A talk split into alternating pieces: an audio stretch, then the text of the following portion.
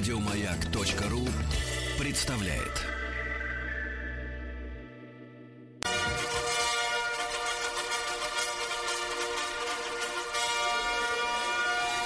Сергей Стилавин и его друзья. Понедельник. Трудовой. Понедельник.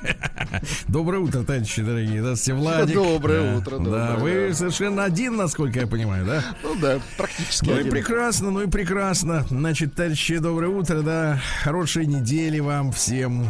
Вот, она будет такой же, как и на прошлой неделе. Вот, поэтому надо как-то, надо изыскивать, будем изыскивать, товарищи. Значит, давайте начнем, Владик, с хорошего, правильно? Давайте. А потом будет еще лучше. Так Да. оно, э, в общем-то, у нас и заведено. А, Получил письмо, это, это просто вне рубрик. Просто хорошо, короткий, хорошо. короткий, Заметки. как говорится, Мгм. короткий всплеск эмоций человеческих. А, пишет а, Михаил Пирогов из Калуги. С уважением пишет. Очень хорошо. Значит, э, Сергей, пишет э, Михаил. Пирогов. Если бы вы знали, можно вот, да, романтическому сказать. Сергей, если бы вы знали, как дороги мне ваши передачи. Идешь через лес в охрану на работу. Вас послушаешь, и люди не кажутся уже сволочами. И обратно утром. Просто душу вашей передачи лечит. Огромное спасибо с уважением Пирогов Михаил Калуга. В принципе, э, в принципе, за то, что мы э, так терапевтически влияем на аудиторию, да? В принципе, сволочи могли бы скинуться хотя бы по рублю. Мне думается, что если все сволочи земного шара нам скинут, да, то, в принципе, на ярд рублей-то можно рассчитывать Это уж 100%. точно. Да, да, да, да. Ну и маленькая еще такая ремарка звуковая, друзья мои. А дело в том, что вот на- в конце прошлой недели, и мы об этом говорили, но не проиллюстрировали. Значит, а, японцы, вы знаете, почему-то очень неравнодушны к нашему чебурашке. Да, Вообще у них- они его. Мгм. Да, у них есть вот это слово кавайный, ну, как бы кавай. Наши уже из него сделали прилагательное, да. Когда вот все кавайненько, это так мило, такое все какое-то игрушечное, да. Поэтому японцы очень любят все миниатюрное. Ну, вот, не, не знаю, там, французских бульдогов они очень любят. Ну, вот что-то такое маленькое, шабистое, да, и с ушами.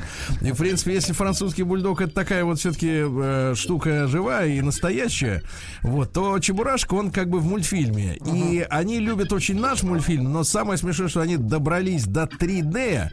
Они сделали 3D мультик, то есть э, наш-то кукольный, да? Ну, а у вроде, японцев ага. он, а у японцев он, да. Но самое э, забавное, что они м, э, сохранили имя. То есть у них есть Гена, Так. да, и у них есть э, Чебурашка. Я вам хочу сейчас включить маленький фрагмент этого мультфильма, На японском, чтобы вы да? послушали, да, конечно, на японском, как японцы произносят слово Чебурашка. Очень Не- интересно. Минуту терпения, не минут, несколько секунд терпения, и вы услышите несколько раз. Дайте, Владик, Хорошо, послушаем. давайте, давайте. 君の名前はチェブラーシカだどうして僕の国では ばったり倒れる子をチェブラーシカって言うんだよ。チェブラーシカ。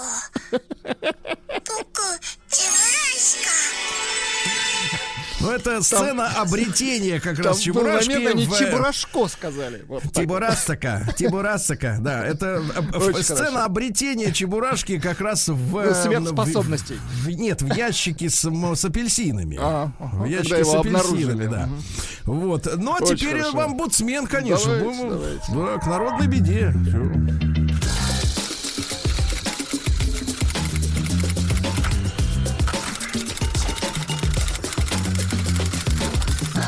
Приемная нос. Народный омбудсмен Сергунец. Так, ну что же, товарищи, начнем мы, наверное, с э, вот следующего. Пишет нам Дмитрий Алексеевич. Начинается письмо так, что хочется сразу рвать и метать. Ну, то есть, как бы вот и вы, выправлять ситуацию. Здравствуйте, Сергей Валерьевич, Владуля, Рустам Иванович, Тимофей Денисович. Ну, дальше пошли мифические персонажи, да, в большей Ну, части. передадим, как увидим, да. А, Артемий и все, Ну, все. Артемий, Да. И дальше вот фраза, которая и, и вызывает желание рвать и метать. Сразу хочу извиниться за орфографию и пунктуацию. Значит, дорогой товарищ, Ну, вместо того, чтобы стараться, ну, вот так вот, давайте, пока еще мы не знаем, о чем будет письмо, но зачем же сразу выписывать себе индульгенцию, дорогой друг? Это все равно, что, например, ну, к примеру, да, представим себе, например, республику Конго, или где там вот э, в Африке совсем страшно, в Чаде, да, в Чаде. Кстати, в Чаде... кричат негры. В Чаде, да, в, Ча- в республике Чад негры кричат, это понятно. Значит, приходит к власти вот этот вот черный-черный генерал. Людоед. У них, у них обычно вот они генералы с огромными, там вот у них лампасы огромные, огромные какие-то вот ордена. да, да, да, такие специальные. висят. И вот он си- си- си- Сидит. сидит, значит, на стуле, На кор- обращается и, значит, и говорит в самом начале, извините за то, что я буду вас есть и воровать ваши деньги. Да? Ну, примерно так Ну или примерно, или, или другой случай. Зубной врач Ага. подходит к пациенту, говорит, вы извините, будет больно, но потом хорошо. Нет, нет, извините, я могу вырвать не тот. Вот что это типа значит, понимаете? Я не приемлю ни в коем случае э, предварительных извинений за вот э, орфографию. Если уж э, не знаешь, как надо писать, так что извиняться? Если уж взял перо в руку, Бей. Бей, да. Значит, ну ладно, хорошо. Значит, спасибо вам за эфиры. Меня зовут Дмитрий, мне 30 лет. Работаю обычным электромонтером в одной энергетической компании.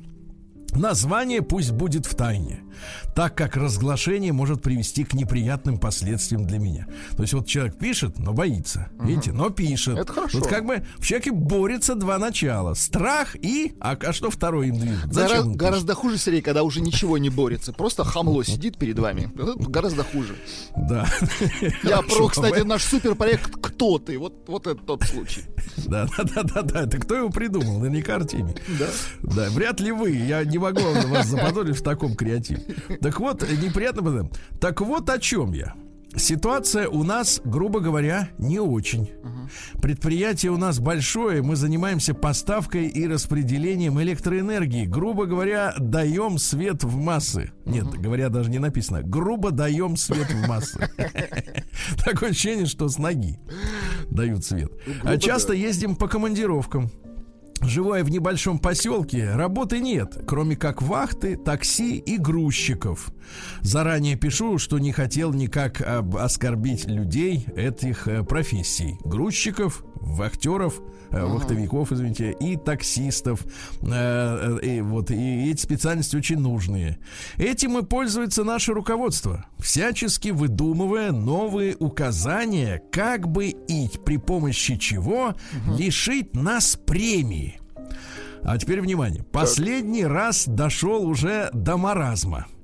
Добавили они нас в группу, созданную в одном из мессенджеров. Так. Представим себе WhatsApp.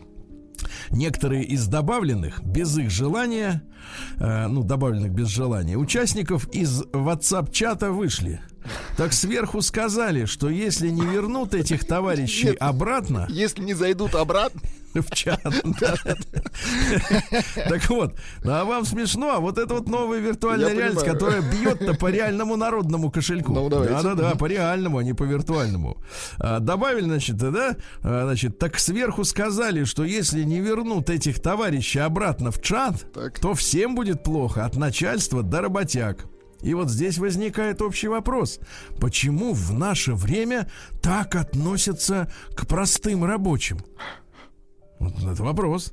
Почему я, имея образование по специальности, желая работать и стремление, Так. должен с радостью, радость взята в кавычках, в кавычки, смотреть на все это бул, многоточие во. с радостью Так, чатиться. погоди, вот бул, во, это значит на баловство не походит, да, бул, бул, м, бул, во, бул, На этот балаган. Непонятное слово, да? Я вам потом скажу Не, вне погодите, эфира Владик, ну какое-то как- слово. А ведь как хорошо, что я не знаю его. Ведь, значит, я приличный человек, Да если не понимает, что имеется. Ну, во. Да. Откуда у меня может появиться рвение идти на работу с улыбкой, Так, если вокруг такое дерьмо? Вот хорошее Ну, словечко. погоди- погодите, погодите, а почему не взять тоже дмо? Зачем надо его писать, если... Ну, это да. литературное слово. Ну что? Откуда у меня может появиться, а кому надо это вот э, с улыбкой хождение на работу? Тут возникает вопрос. Видели когда-нибудь начальник, который требовал бы, чтобы кто-то шел с улыбкой? А Наоборот, вы если начальника с подчиненный... улыбкой видели? Нет, нет, так до того, как он стал начальником, этого видел, да. Улыбался и даже ржал. Но потом все исчезло, да. Все растворилось, как э, пелена, да. А, Так вот, а, товарищи, наоборот, а, подчиненный, который идет с улыбкой, значит, ему хватает всего, понимаете? Значит, у него денег завались, правильно? А что человек улыбается? У него все хорошо, правильно? Точно, У него значит, его хорошо можно дома. ошкурить. Хорошо, да, у него не рваные носки, правильно? Да, вот он поел или поест, и знает точно, что поест. И от этого он улыбается. Потому что если у человека рваные носки, дома все плохо, денег нет, а он улыбается, значит, он придурок.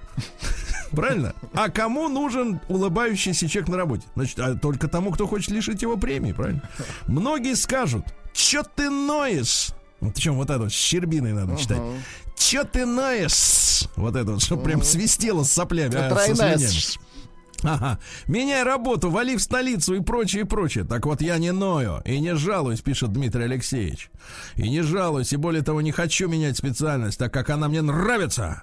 Запчастей нет. Так, дальше уже пошла конкретика. Запчастей нет. По- Построже музыку. Запчасти. Да, давайте, ага. Как ты починишь на электричество, если нет запчасти? Запчастей нет. Порой для производства что-то покупаем за свой собственный счет. Понимаете? Делаем что-то из ничего. Вот раньше как было, давайте маленькая ремарка на заводе. Помните? Вот у меня дедушка на самом деле был, во-первых, э, изначально слесарем шестого разряда, но это имеется в виду, что человек на станке мог сделать что угодно. Шестой разряд это вышка. Это люди получали больше, чем инженеры. А потом он дорос до этого, начальника конструкторского бюро на, на крупном оборонном предприятии, получив, естественно, высшее образование. Вот он рассказывал, что там на предприятии э, у людей был принцип в советское время. Почему, собственно говоря, Советский Союз э, в, в том числе и развалился, э, в том числе, я не говорю, что это причина была, но помогали как могли все. Но причина была в том, что люди считали, что если ты ничего не украл в этот день с завода, значит, день прожит зря. Это пустое, да. Понимаете, а как, смотрите, ситуация-то изменилась. Тогда тырили, а сейчас за свой счет покупают для завода. Кстати, видите, как времена-то поменялись кардинально. Мне кажется, хорошо, хорошо, да. Делаем что-то из ничего. Условия проживания в гостиницах пред, пред, пред, пред, пред- пред- Так, еще раз. При предприятии уж- ужасные, ужасные. Автомобили, ведра с гвоздями. Погодите, товарищ дорогой, а вам что, нужен лимузин? Или, извините за выражение, кабрик? Это не годится. А руководство объясняет это тем, что ну просто нет денег.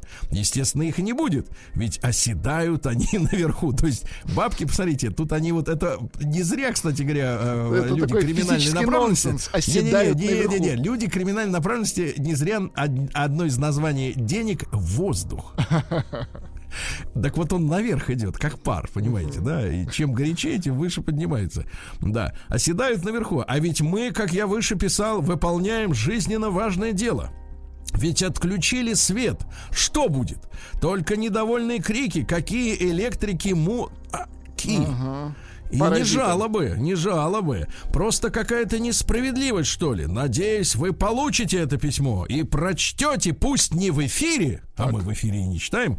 Спасибо вам, здоровья и счастья всем нашим людям. Вот такое письмо от Дмитрия Алексеевича, и оно бьет на отмаш, Владик. Очень хорошо. Вот так, бьет. Прием корреспонденции круглосуточно. Адрес стилавинсобакабк.ру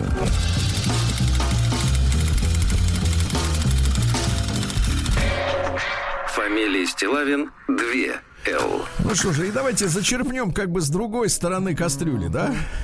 Из-под дна, как бы уже Да, да, да, да. А там, что- кстати, вот в отличие от денег, которые оседают наверху, маслы оседают на дне, да. А пишет нам Артем. Вот давайте посмотрим, что пишет Артем. Другие, я ведь, вот меня искренне волнует то, что волнует людей. Вот серьезно, честно. Вот я хочу смотреть, что волнует. Друзья, вы знаете мой почтовый ящик, стилавин собачка бк.ру, пожалуйста. Доброе утро, Сергей. Очень хорошо. Доброе утро, уважаемый, впрочем, и как и вышеупомянутый Сергей, Владик. А, спасибо. Мгм, Воспитанный.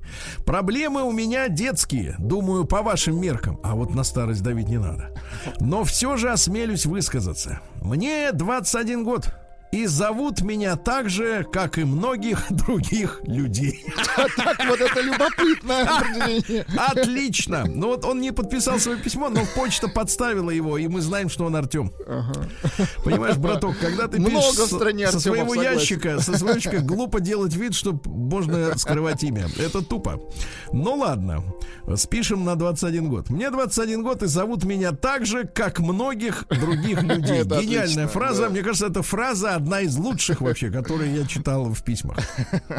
Я обычный парень, увлекающийся хорошим китайским чаем. Открой. Какая шляпа! Я надеюсь, что имеется в виду именно китайский чай. Я надежда такая, да. Потому что дальше контекст поясняет, что это так. Так, Я давайте. обычный парень, увлекающий... Как и многие с именами Артем. Нет, самый с такими же, как у вас всех имена. Артем Стилавин и Артем Александрович вот вас слушает. Артем, Пу- Артем Пушкин. Артем. Мы как и все, как и многие. А Мы все тут Артемы. Да елки зеленые, ну что это такое, а. да. Ну, классно пишет, на Артем. А ты- читайте дальше. Не, вот а ты какому-нибудь юмористу или вот этим э, бездельникам из А камеди это дай, идет от сердца, Сергей. дай задачу Ой, такое Сергей, написать. Артем, Они же- извините. Они же не смогут так написать, Владик. Конечно, А он смог. Так, да. Господи. Мне 21 год, я просто хочу закрепить. Мне 21 год, и зовут меня так же, как и многих других людей. Очень приятно, когда, знаете, тезка пишет, да, вот нам. Ваш всех, тезка. Нет, Артем Иванова. Вот.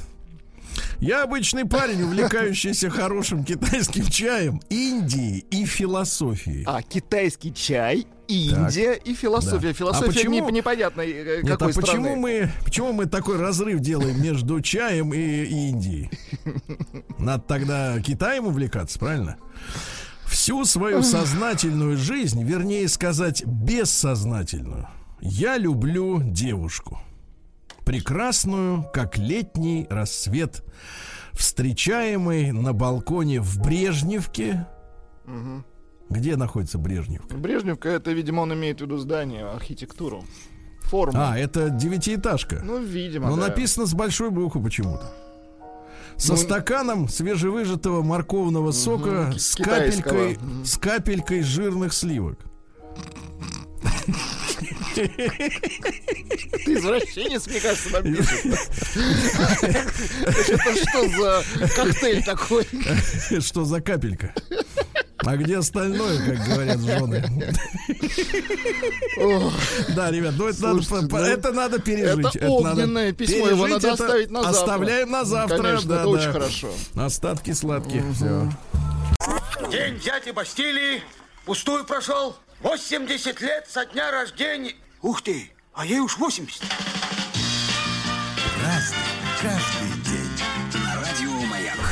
Ну что ж, дорогие друзья, а программу веду- ведут люди, которых зовут так же, как и вас. Артемы. Да, да, да. Но это можно не уточнять, это уже лишнее. Пусть каждый представит себе, что хочет. А для, для того есть радио, друзья мои. Да. А, для всех остальных ТВ. А, у кого нет воображения. Значит, 27, 27 апреля сегодня, сегодня праздник прекрасный. День спецчастей Росгвардии Очень по хорошо. охране специальных объектов. Давайте поаплодируем, поаплодируем. Молодец, 46 года, действительно. Сегодня день вахтовика исполняется. Да-да-да. Это крепкие ребята, я не раз встречал их и на объектах, и в аэропорте, вот, и вообще, в принципе, Ну и как такие они, вот, Сергей, крепкие, расскажи. а, А, вот, ты крепкие. знаешь, вот чувствуется крепкий мужской коллектив, когда люди, э, там же как э, обычно вахтовый метод, но я так понимаю, Неделя, что- потом Нет, неделя нет, отдыха. Нет, Нет? неделя нет, нет. Это, я думаю, что это месяц через месяц, А, скорее вот всего. вот даже. Да, и когда люди вот в, аэропорт, в аэропорту вот они встречаются и э, понимают, что они снова на месяц вместе. И вот эти все шутки, которые, понимаешь ли, вот понятные, Только без им, продолжения, да. да. Ну, прекрасные ребята, да, и все крепкие вот. Значит, э, э, День российского парламентаризма сегодня. Да, да, да. Это вот э, в 1906 году начала работа в Государственная Дума в России, первого созыва. Вот, а четвертая уже угробила страну. Ну, Вы это было, стране раз- управились, да? Э, Ту страну, я имею в виду ту страну, да. Э, Там, кстати, от- они отлично ехали на работу в Дум, потому что это было, ну, в диковинку для страны. И им э, арендовали или, или даже купили, наверное, лучшие меблированные комнаты, э, вот, со всей обстановкой. А крестьяне, потому что там же от, от всех слоев Да, да, общества да. были депутаты, ехали, например, с курами, с козлами. Да, да, да. И так они вот в меблированных комнатах с паркетом и жили с козлами, да. А сегодня, ну а потому что вот э, если человек всю жизнь, например, вырос, вот он живет в деревне, да, Ну, с козлами. примеру, Я у него понимаю. нет интернета, да, тогда не было интернета, не было телевидения, и газеты он не читал. Он видел жизнь, какая есть рядом с ним. Если ты куда-то едешь, ну как ехать без козла, правильно? Или без куры? Вдруг Никак. перекусить, да, захочется. Сегодня национальный день ветеранов Финляндии. А сейчас как раз, э, вот я смотрю, э, разворачивается история с тем, что финны-то у нас, оказывается, лагеря, так сказать, э, содержали. Да, надо с ними разобраться, что там за лагеря у них были. День безопасного транспорта в Иране. Хорошо. Вот. Да, день траура по погибшим на войнах и от террора в Израиле. Вот. Сегодня день независимости двух африканских республик. От кого? Того. Того и Сьерра-Леоне. Ну, в первую очередь, видимо, от самих себя. От людоеда, да, Некоторые интересные факты, ребят. Потому что когда еще про Сьерра-Леоне услышите? Значит, э, страна э, в позапрошлом году по индексу демократии Так. была квалифици- классифицирована как гибридный э, режим. Гибридный режим. Вот. А в Того, смотрите, тоже интересный факт. Там 45 племен. Самые крупные Эви и Кабье. Кабье. Так вот, Кабье это для них э, характерны комплексы построек Сукала. Сукала, вот такая, да. название. Сегодня в 27 году э, введена прописка э, в стране, ну потому что хватит болтаться уже Ну, по советской хотелось. Мгм. Республики, да. Ну и сегодня русский народный праздник Мартын Лисогон. Э, Лисы покидают старые норы, роют новые. Э, Вот. Ну и в южных регионах, да-да-да, начиналась пахота, сев ранних хлебов. Очень хорошо, очень хорошо. Праздник каждый день. Ну что ж, товарищи, начнем с э, шокового сообщения для многих, потому что в 1578 в Париже состоялась дуэль миньонов. Это как? Вот. Дрались сразу шесть человек. Значит, там прикол в следующем, что, значит, первый был граф Декелюс. Это был дуэлянт, да? Против него вышел Шарль де Бальзак, он же барон Дантрак. Вот, тоже дуэлянт. Но у каждого из них было еще по два секунданта. Так вот, смотрите, что происходило. А, завертелось все, как говорится, из-за баб, а, из-за женщины. Келюс случайно застал Дантрага у своей женщины. Ай-яй-яй-яй. И на следующий день, но это было, это не был повод для дуэли, а на следующий день вот этот чувак, рогоносец, который застал, значит, со своей женщиной другого чувака, Так. Пошутил при свидетелях, э, а дальше цитата, что эта дама более прекрасна, чем добродетельна. Это цитата.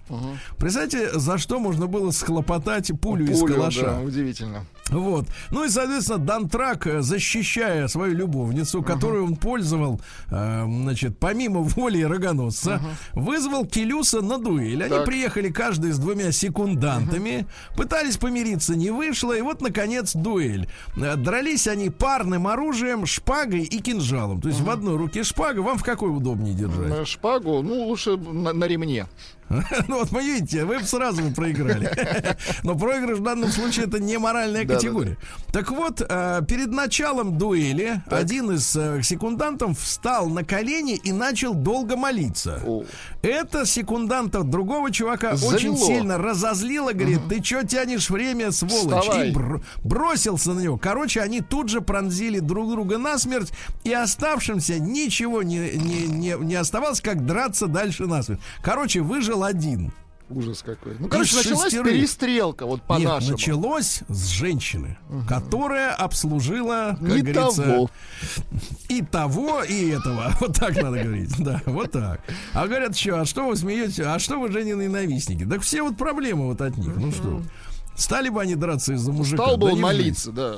Вот именно. В 1596 сэр Джон Харрингтон придумал сортир со сливом. Вот спасибо ему. Огромно пользовались, Владик, и Слушайте, э, будете пользоваться. Сливом всегда пользуешься. А слушайте, а вот как вот без слива ра- ра- раньше? Без слива это когда, это когда не свой.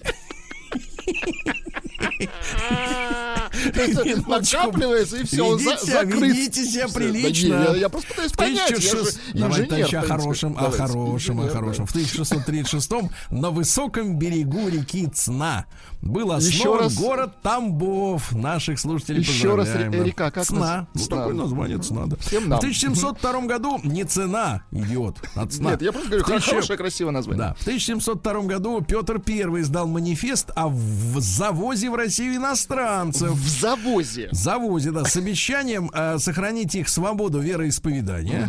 И из, Рос- и из Европы начали приезжать корабельные и всякие мастера огнестрельные, строительные, военные инженеры, а начи- наши принялись у них учиться. Вот так, да.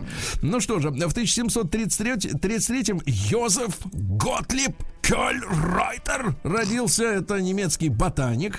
М, Он экспериментально доказал наличие у растений пола, друзья мои. Вот. Кстати, почетный член Петербургской академии наук. То есть там ведь Молодец. Какая история? Есть пестики, тычинки, правильно?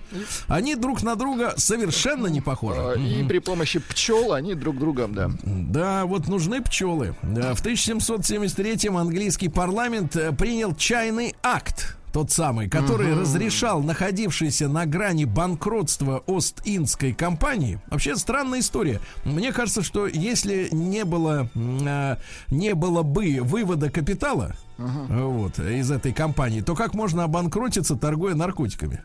Мы же все знаем, что, в принципе, Ост-Индская компания... Она самая э, успешная была. да, она закупала, закупала Кавычках, чай да. э, в Индии, вот в Китае, Китай в Китае везла наркотики, и вот этот товарооборот, он крутился по всему миру. Я не представляю себе банкрота дилера, Э, вот не- невозможно. А эти обанкротились как бы, и вот они, соответственно, э, получили эксклюзивный для спасения своего финансового положения, по- получили эксклюзивное право вести в Америку чай. Но помните бостонское чаепитие это у них произвел? А специалисты сегодня утверждают, что вместе с чаем, так называемым, который был всего лишь упаковкой, а, в залив-то в Бостоне покидали э, американцы именно наркотики. Потому что англичане хотели подсадить американцев на наркоту и сделать их окончательно зависимыми. Какая жесть. Вот так вот, да, такая версия есть. В 1789 впервые опубликована дорожная карта. Как они до этого жили, вообще непонятно. Э, Вообще все жили. А в 1791 Сэмюэль Финли Брис Морзе, это наш чувачок, ну не наш, американский, конечно, он был художником и придумал телеграфный код, азбуку Морзе. да? Да, вы знаете, как ваше имя стучится? Нет. Знаю только сос. Как? Нет, я уже забыл. Так вот, на ваши это не придет никто на помощь, потому что это бессмыслица какая-то.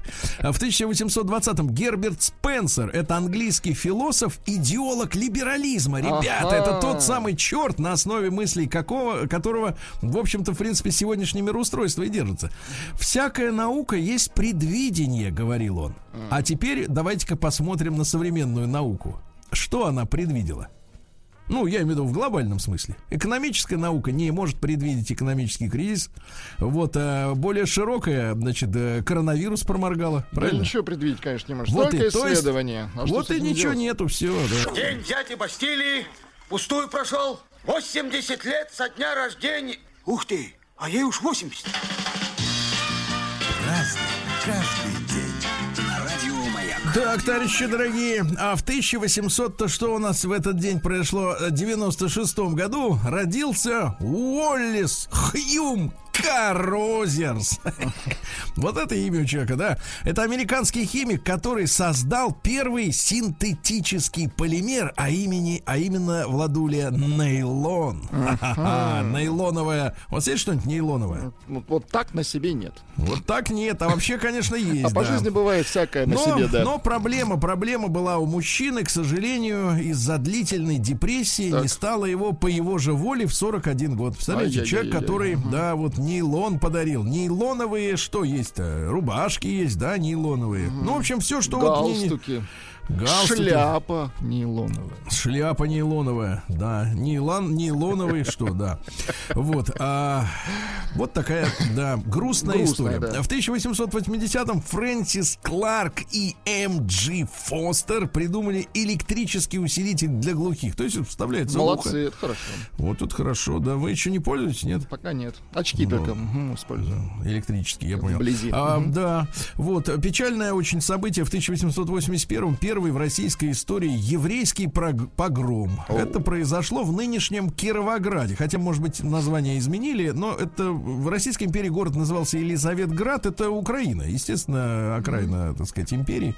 Вот там вот эти проблемы возникли. В 1900 году Уолтер Ланц, это американский мультипликатор, благодаря которому в 1940-м появился на свет дяди, э, не дяди, извините, дятел, а Вуди Дятел. Вудпекер. А, да, не Вуди мультфильм. Аллен. Да, тот тоже дятел, но в ну, другом смысле. талантливый, Да, да. да, да, да. А что за вот этот э, Вуди? Чем он У нравится него мерзкий звук какой-то, я даже не могу повторить. Он бегает и вот, вот издает вот этот мерзкий звук. Надо его найти. Как будто он стучит куда-то. Какую, да, куда-то он долбится, Сергей. И он действительно отвратительно звучит, но Да, детям да, да. нравится. Детям нравится. Ну, детям вообще все вот э, придурочные в мультфильмах нравятся, да. А в 1904, потому что на фоне них чувствуешь себя человеком, да. А, Сесил, вот такое имя. можно. Сесил очень Кстати, красивое. на заметку нашим юным родителям, которые хотят выпендриться, да, и взять имя для ребенка. Как не Саша, не Владик там. вокруг. Да-да-да, Да, не Сесил. Артем, э, как все, да, а вот Сесил. Вот. В 1904 году Сесил Дэй Льюис, ирландский э, поэт, он работал под псевдонимом Николя Блейк. Опубликовал, кстати, несколько детективных романов, но при этом еще и поэт. Вот смотрите. Она, как белый розы куст, благословен, извините, благословленный летним солнцем, ей вены наполняет свет и полдень омывает сердце. Ну да, Женщина как куст. Это красиво. Не очень, конечно, да. А сегодня в 18 году вышел декрет советский об отмене права наследования. То есть отменили наследство. Но самое смешное, что уже в 22-м эту бодягу отменили, потому что появилась Вернулись. новая советская номенклатура, У а, которой новая появи- бюрократия. появилось, да, У наследство. которой появилось то, что можно, в принципе, наследовать. Да, и, в принципе, вот смотрите, да, по большому счету, вот этот закон иллюстрирует окончание, гру- грубо говоря, идеалистической советской власти в стране. да. Да, все закончилось НЭПом, да, как вы знаете. В девятнадцатом году на территории м, ирландского графства Лимерик э, прекратила свое существование Советская Республика. Вы можете представить? Мы же Еще знаем, раз, да, где что Советская Республика? Лимерик это графство в Ирландии. Она существовала, знаете сколько? Всего 12 дней как форма забастовки. Ага. Но на самом деле, вот мы когда смеемся, там, что советские люди там верили, что революция распространится на всю землю. Но это реально была Венгерская Советская Республика, в Германии, В были Германии люди, продержались в немножко. Латвии, да, в- по всем частям земной, земного шара. Ну, в Африке не было, но у них газеты поздно пришли, пришли сразу все, там, где было написано «Советская власть началась», и так, следующая газета закончилась. Ну, они, ну ладно, что начинать, тут уже бессмысленно, да. А в 1927 году Евгений Маргунов родился, замечательный актер, да. Совершенно точно. И актер еще и по жизни, ну, вы знаете, и, а, так сказать, чудил, прикалывался э, активно. Потому что обычно, знаете, вот э, комик на экране или на сцене, да, но в жизни мрачный человек, которому даже не хочется да. Подходить, да. А это вот наоборот. В 31 году Игорь Давидович Ойстрах родился скрипач. Дайте нам скрипача. Вот.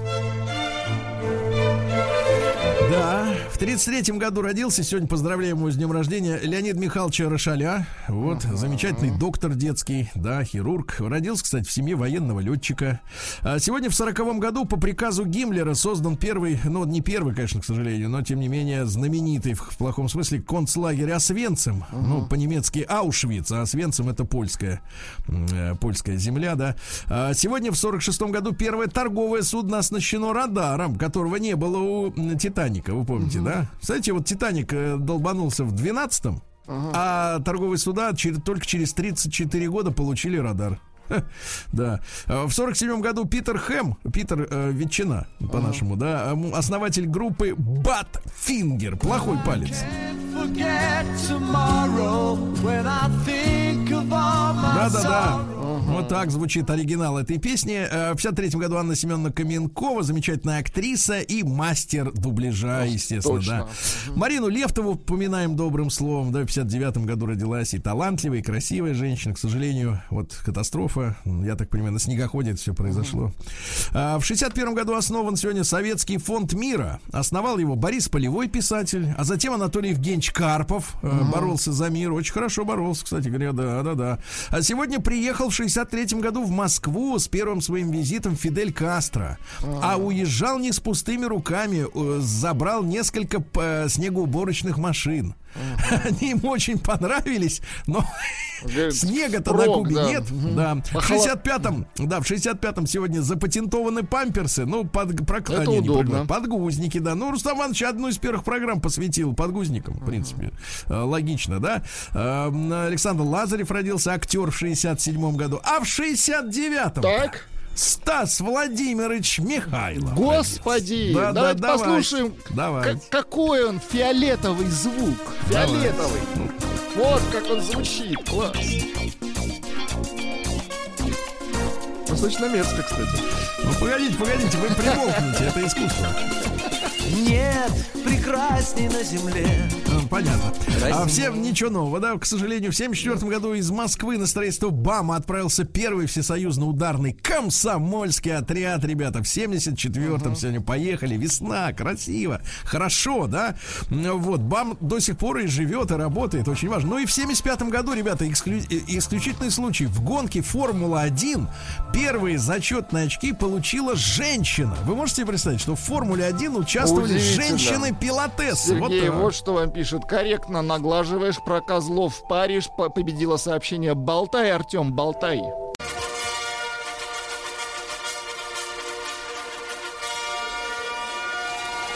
Сергей Стилавин и его друзья.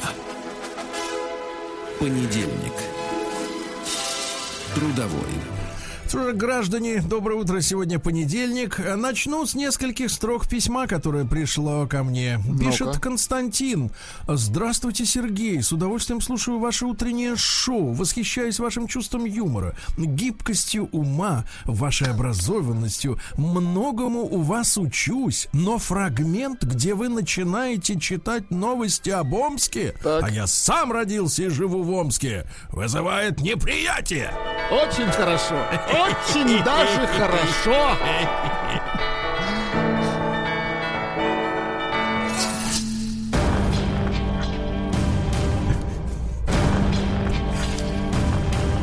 Неприятие. Новости региона 55. Ну вот как можно вызвать неприятие вот такой замечательной новости? Например, а, омский подросток Борис Колов.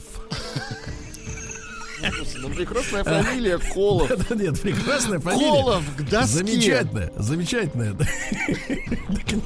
Нет, пытаюсь, нет, дело не в этом. Он пытается заработать на выгуле собак и походе в магазин за вас. Очень хорошо. Услуга, например, по выносу мусора стоит 60 рублей. У подростка Колова можно купить туалетную бумагу, наждачную. Ну, это, Ну, всё законное, да? Видимо, для тех, кто устал от туалетной. М, Блокноты, чехол от телефона, кабель USB, наушники. Ну, замечательно. Ну, что- Китайский чай, наконец. нет, ну что может здесь, в принципе, кого-то там выбешивать, правильно? Ну все же, все же законно, все хорошо, успокойтесь. Дальше давайте.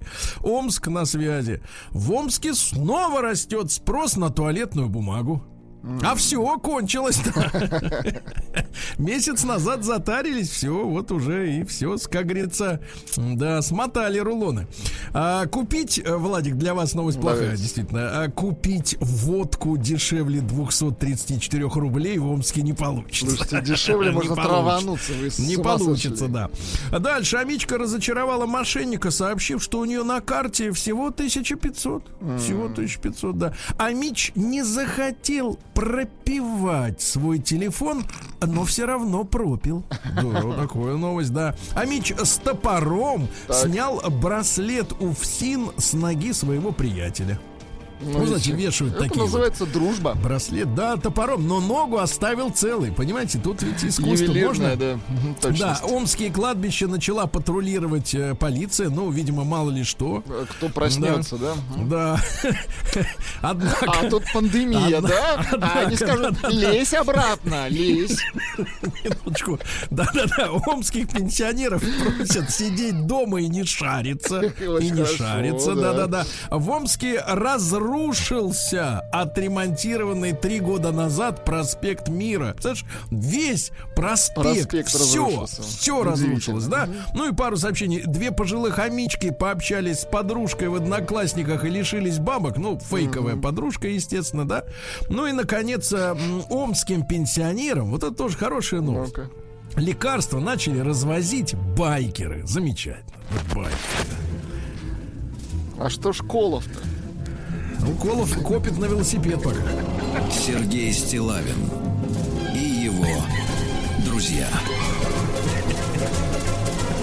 Понедельник. Трудовой.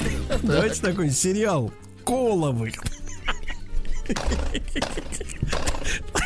Да, вы можете позвонить вашим этим э, синтезатором механическим, да. Э, Не могу. он- Не он могу, на- палочки он- забыл, да, я он понимаю. Так вот, э, так вот новость. Желток, белок и яйка. В московском зоопарке впервые появились земляные белки. Оказывается, оказывается, в ледниковом периоде есть такие герои-динозавры. Особенно яйка, наверное, симпатичный. Ну что же, дальше чудная новость. Э, Чудная новость. Мы как-то вот смо- смотрим, что э, на зонах затишье какое-то, вот новостное, новостное. Но наконец-то, наконец-то, да. А В, э, в исправительно, в- даже в лечебно-исправительном учреждении номер 3 Курганской области сняли, э, зэки сняли мультфильм про колобка наркомана и посадили его на 20 лет. Да вы что, мультфильм Да. зэки А, сняли? Удивительно. премьера сказки «Как Колобок попал в тюрьму» состоялась на кабельном телевидении спецучреждения. кабельная есть. Да, а пластилиновый мультфильм рассказывает о последствиях вредных привычек. По сюжету Колобок, расстроенный ссорой с близкими, не смог противостоять уговорам друзей и попробовал запретное вещество. А затем покатился по наклонной.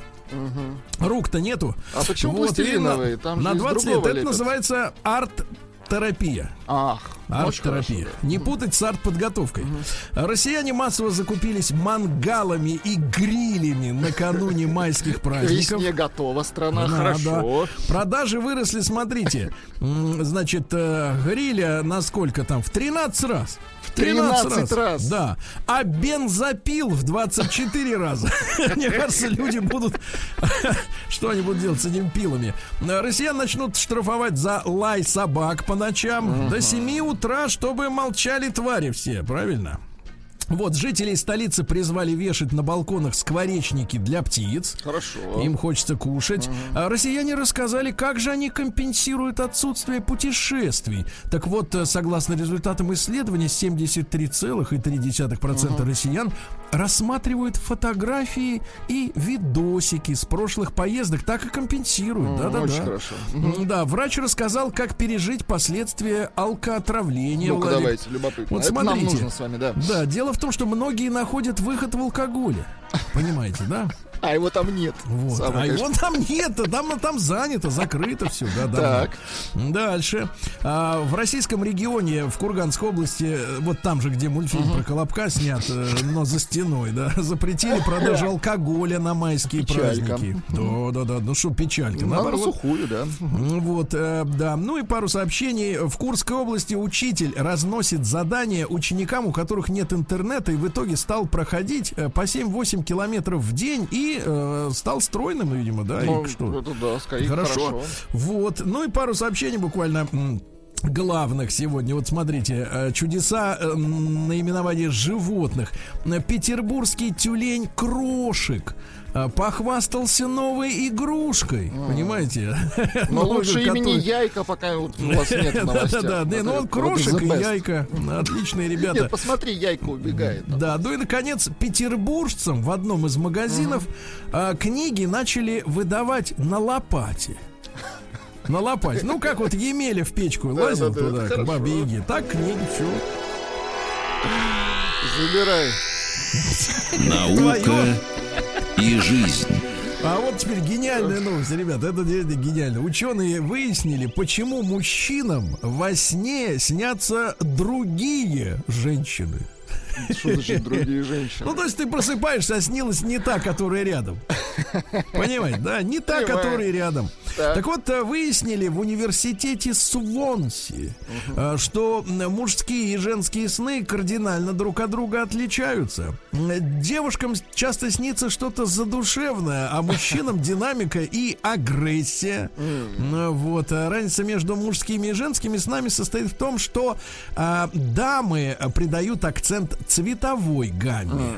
Но в целом все расплывчато. А вот у мужчин все очень четко. У нас да, все действие, очень скорее четко. Да. да. но снятся другие бабы. Ну что делать, да. А, дальше. Ученые создали крылья для насекомых, у которых нет крыльев. Это хорошо для тараканов. Да, ученые выяснили, что на высоте время Полетел. течет быстрее. То есть, вот если ты живешь на каком-то этаже, Я на третьем. На три, ну быстрее, чем на первом. Заметно, да. А, вот, э, да. А, ученые назвали пользу окуривания дома при помощи лаврового листа. А, Лаврушечкой обкурить дом, да, накурить. А, Аутсайдеры, ну по-нашему это лузеры, да? Так. Как говорит Вася Стрельников, лузер. Мы-то говорим лузеры, но ему виднее, он оттуда, из Америки. Так вот, аутсайдеры-лузеры отличаются большей креативностью. Ничего себе. То есть, если ты креативный, так ты лузер, правильно? А если ты такой сидишь на диване, так сказать, клавруху покуриваешь, да, то, в принципе, это ты- топчик, да, я понимаю. ты успешный чувак реальный. Ученые выяснили, что в незнакомом месте люди учатся в несколько раз быстрее, чем у себя в знакомом, да. Вот э, создана умная одежда, которая отслеживает температуру и сердцебиение человека. Ну и пару сообщений. Ученые впервые нашли в Антарктиде останки шлемоголового свистуна. И, наконец, э, гениальная новость для всех торговцев пилюлями для бодибилдеров. Картофель может заменить спортивное питание. Вот так. Вот все, да.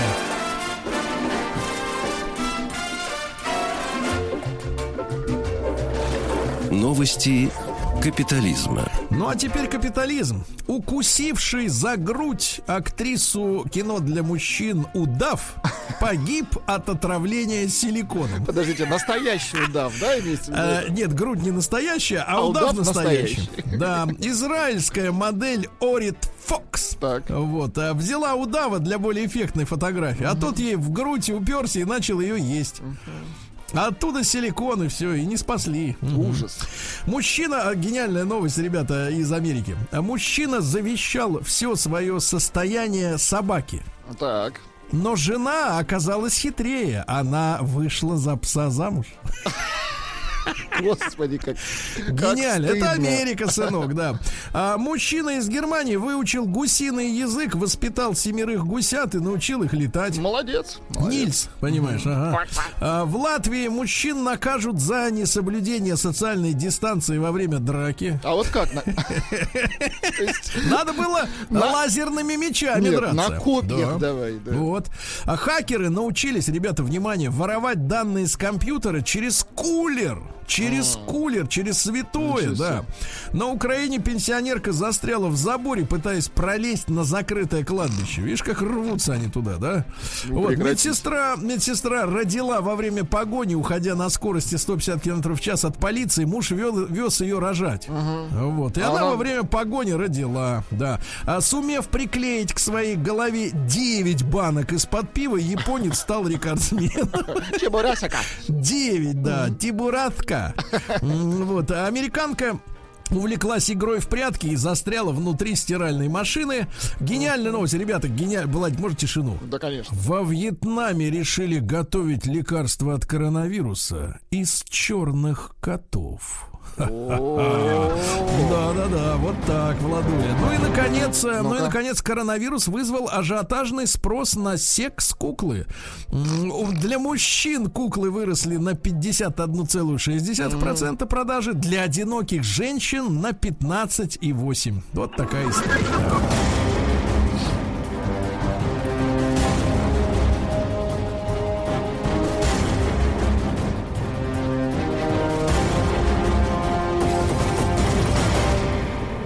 Россия криминальная. Да, ну давайте начнем все-таки с э, соседей. России не успел прочесть про Японию, очень интересно. В Японии раскупили маски в форме бюстгальтера. Такая, такой Понимаем. этакий тит-хэт. Да. А, ну что же, давайте о хорошем. э, То есть не очень о хорошем. Замначальника Мордовского УФСИН похитил из колонии шахматы и нарды, изготовленные заключенными. Как можно? Это а? Вот отвратительно, конечно. где же стыд, да? Дальше. Сильный москвич вырвал руками дверь и стащил муляжи оружия из техникума. Сильный москвич. Видимо, там никаких следов взлома. На на Урале грабители в масках за 20 секунд украли банкомат целиком. А, да. А, россиянина наказали за жаренье на балконе во время самоизоляции на улице Маяковского. Он жарил так, что люди подумали пожар. В итоге на 2000 рублей штраф. Ужас, да. Вот. а, Любовник сломал ноги, спасаясь через окно от бойфренда женщины. Мужчина по имени Саша получил множественные переломы э, ног после того, как смывался с третьего этажа от настоящего мужчины девушки. Да-да-да.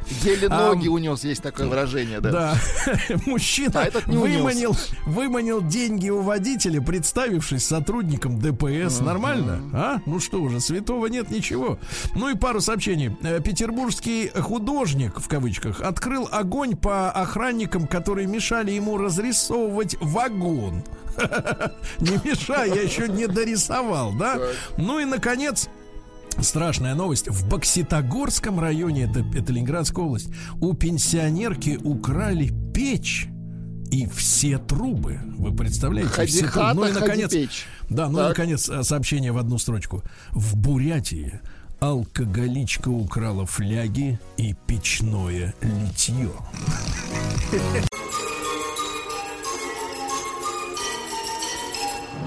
Сергей Стилавин и его друзья. Понедельник. Трудовой.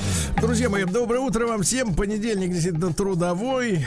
А, Желаем вам с Владиком здоровья. Это Ну, не точно. вам с Владиком, а мы с Владиком желаем вам здоровья, да. Слушайте, а огромный материал вышел на одном из банковских порталов. А, Я не буду специально его оглашать, э, так сказать, от, от банкира, которого недавно подтянули за неуплату каких-то супер налогов м, там. На Западе, скажем так. Так вот, а, м, опубликован такой большущий материал от семьи, которая решила переехать из Ижевска в Москву. Ну, с поиском жилья, с- со всеми цифровыми выкладками по поводу стоимости и переезда, и съема новой квартиры, и т.д. и т.п.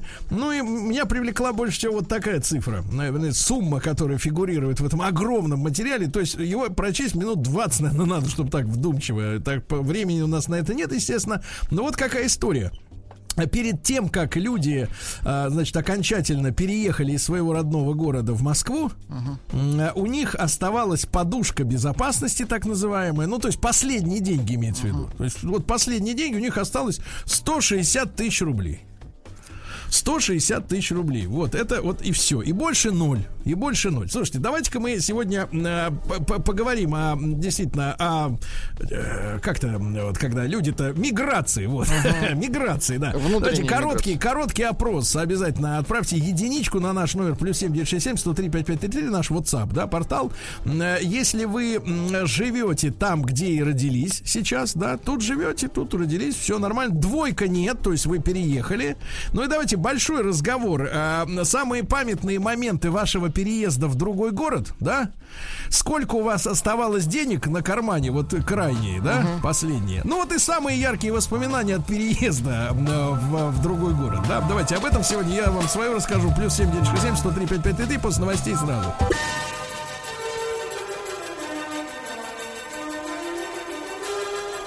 Сергей Стилавин и его друзья.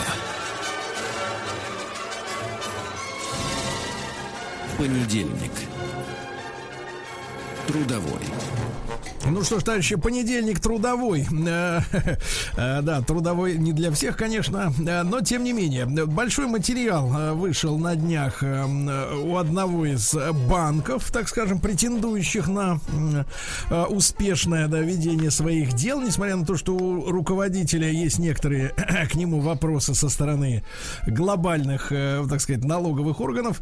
Вот, но тем не менее, значит, статья большая вышла, как семья переезжала из Ижевска в Москву, имея э, подушку, финансовую подушку безопасности в 160 тысяч рублей. Владик, вам и не снилось, я так понимаю, да, Конечно. такая подушка. Вот именно. А, значит, ребятушки, давайте большой разговор. Единичку отправляйте на наш портал плюс 7967 103 5533 в WhatsApp, да, из WhatsApp единичку, если вы живете там же, где и родились.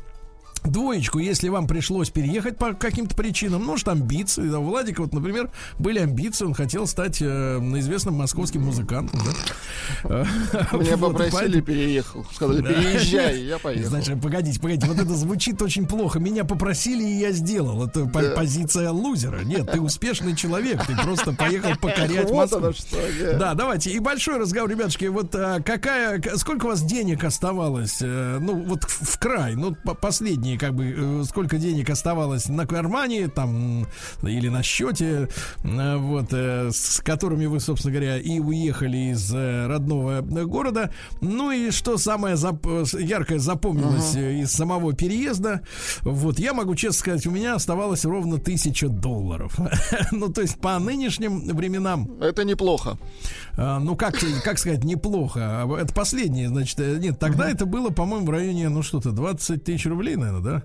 Такие, такие курсы-то был э, в начале 2000 Аж не верится. 23, 23 тысячи или, или наоборот тридцатник, потом упал. Ну, неважно, это все как бы плюс-минус. Я помню, э, что у меня была тысяча, и я ее категорически не хотел тратить никуда. Вот. И, и- и самое яркое воспоминание, конечно, было связано с тем, что, ну, вот мы с Геной были вынуждены, именно были вынуждены. Ну не говорите так вынуждены. Вы приехали покорять. Нет, нет, покорять приехал только Владик. Нет, и вы с Геной. Да, а мы был, был- И была вынужденная ситуация, да, абсолютно. И, как сказать, вот первое, вот, вот самое яркое воспоминание, я думал, э, вчера я уже увидел, вот какую тему мы с вами будем обсуждать, и я так честно себе ответил на вопрос, что я, вот что самое яркое запомнилось. Это, конечно, шоковая история от э, того, что ты, м, будучи достаточно взрослым человеком и, э, ну, уже успев обустроиться кое-как, да, в своем родном городе, вдруг ты превращаешься в квартиросъемщика, А вот, и со всеми вытекающими отсюда подробностями общения с прекрасными э, квартировладельцами, да, которые периодически вспоминают о том, что откуда-то едет их родственник, и поэтому надо срочно поднять квартплату вот в следующем месяце, чтобы родственник не приезжал. Как, как, в принципе, связанные там плюс там 2, 3, 5, сколько там хотят, Ну, тысяч рублей. история, да. Я имею в виду с тем, что родственник не поедет, это выглядит тупо.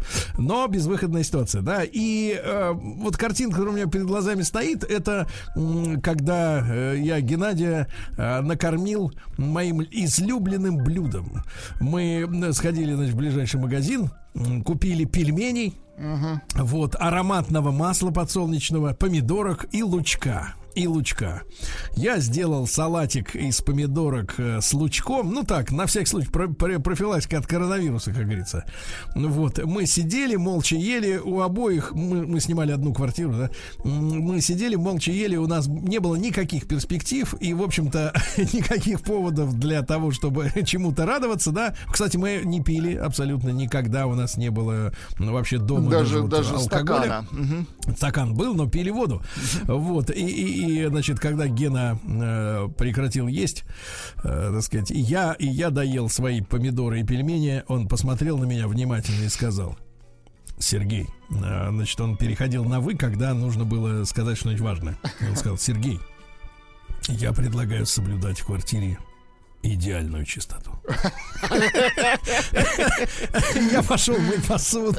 Да-да-да, вот эта картина у меня перед глазами, вот этот тусклый свет лампы накаливания, тогда еще не было никаких энергосберегающих лампочек, вот эти, вот эти две пустые тарелки, и я предлагаю соблюдать идеальную чистоту, да. Ну ладно, ребят, смотрите, давайте, э, сумма, которая в, в итоге в сообщениях, плюс 7967 103 5533, сумма, которая у вас оставалась, вот последние деньги, которые были в момент переезда, и самые яркие э, подробности вот этого, этого, этого, так Вот сказать, вам яркая история. При, Давайте. э, Республика Ка- Карелия. При переезде в Финляндию на ПМЖ везли кота, которому на тот момент было 19 лет. Кстати, серьезный возраст для кота. На границе таможня потребовала заполнить на кота декларацию. В графе «Стоимость» супруг написал «бесценный» и отказался менять значение. Случился скандал. Пришлось вмешаться. Поставили тысячу евро, пишет Марина. Давайте Юру из Королева послушаем. Ему 41. Юрочка, доброе утро. Доброе утро. Юра, Юра, прошу, вы откуда приехали-то? Я вообще королевец э, коренной. То есть не пришлось никуда ехать. А что тогда нет, вот тогда? нет, я, я поехал, вот сейчас как раз э, слышал, что Карелия была. Да-да-да. Да. Вот я как раз, я поехал в Петрозаводск, Мгм.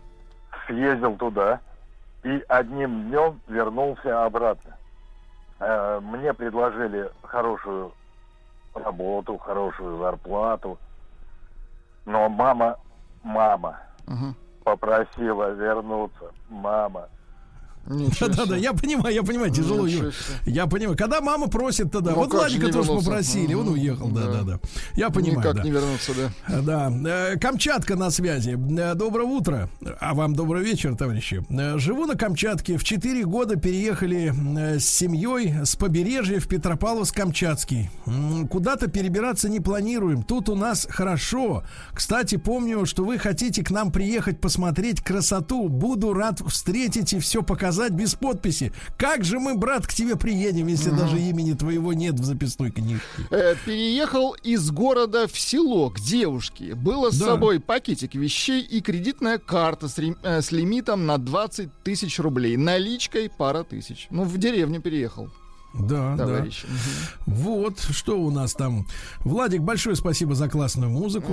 Да. Переезж- Э, э, переезжали 28 лет назад из поселка в город. Расстояние всего 60 километров. э, 60 километров. Особенно запомнилась машина, на которой переезжали. Это был крас с большим кузовом и колесами. Больше роста пятилетнего мальчика. Ну, Да, на, да, на да. кразе переезжали. Алексей Николаевич телеграфирует из Иркутска. Мы с супругой работаем в одной организации, строим дороги. Она бухгалтер, а я машинист экскаватора.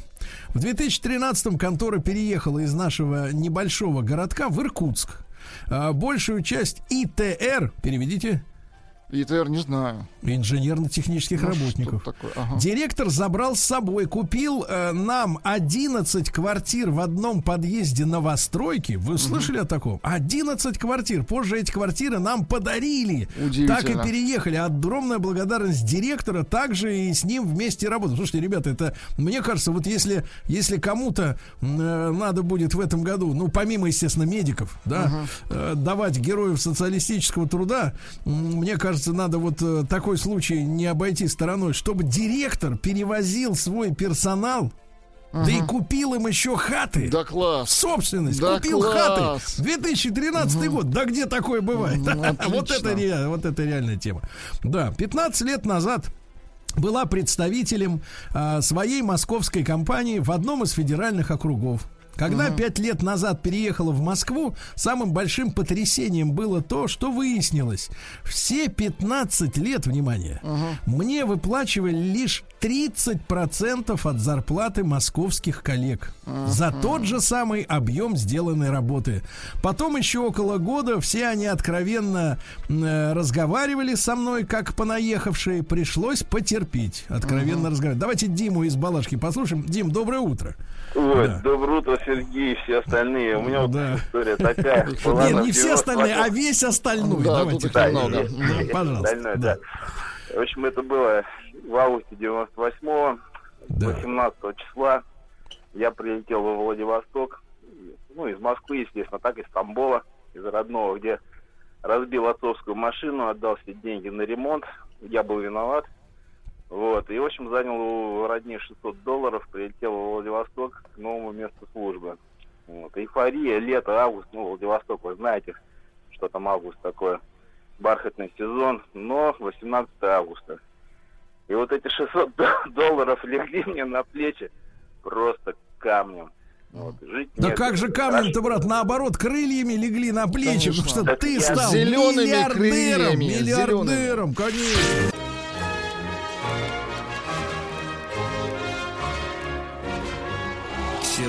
Стилавин и его друзья.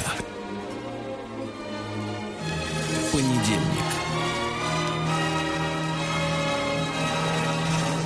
Трудовой. Ну, друзья мои, в конце часа вас ждет история настоящего успеха от Владика, как он покорил Москву. А, вот, а произошло это не так давно, а, в- а с другой стороны, достаточно давно уже, да. Но, э, пожалуйста, проголосуйте, единичку отправьте, если вы живете там же, где и родились, на наш WhatsApp номер плюс 7967 103 5533 2, если переехали. И, кстати, у нас, знаете, вот есть стереотип такой, э, что люди едут только в Москву. Это ложь. Значит, на Едут самом в деле- Ленинград. не, нет, на самом деле центров, да, притяжения достаточно много. Я был вынужден, опять же, в 2001 году начать ездить в Москву. Сначала, в, так сказать, вот э, время от времени, потом постоянно.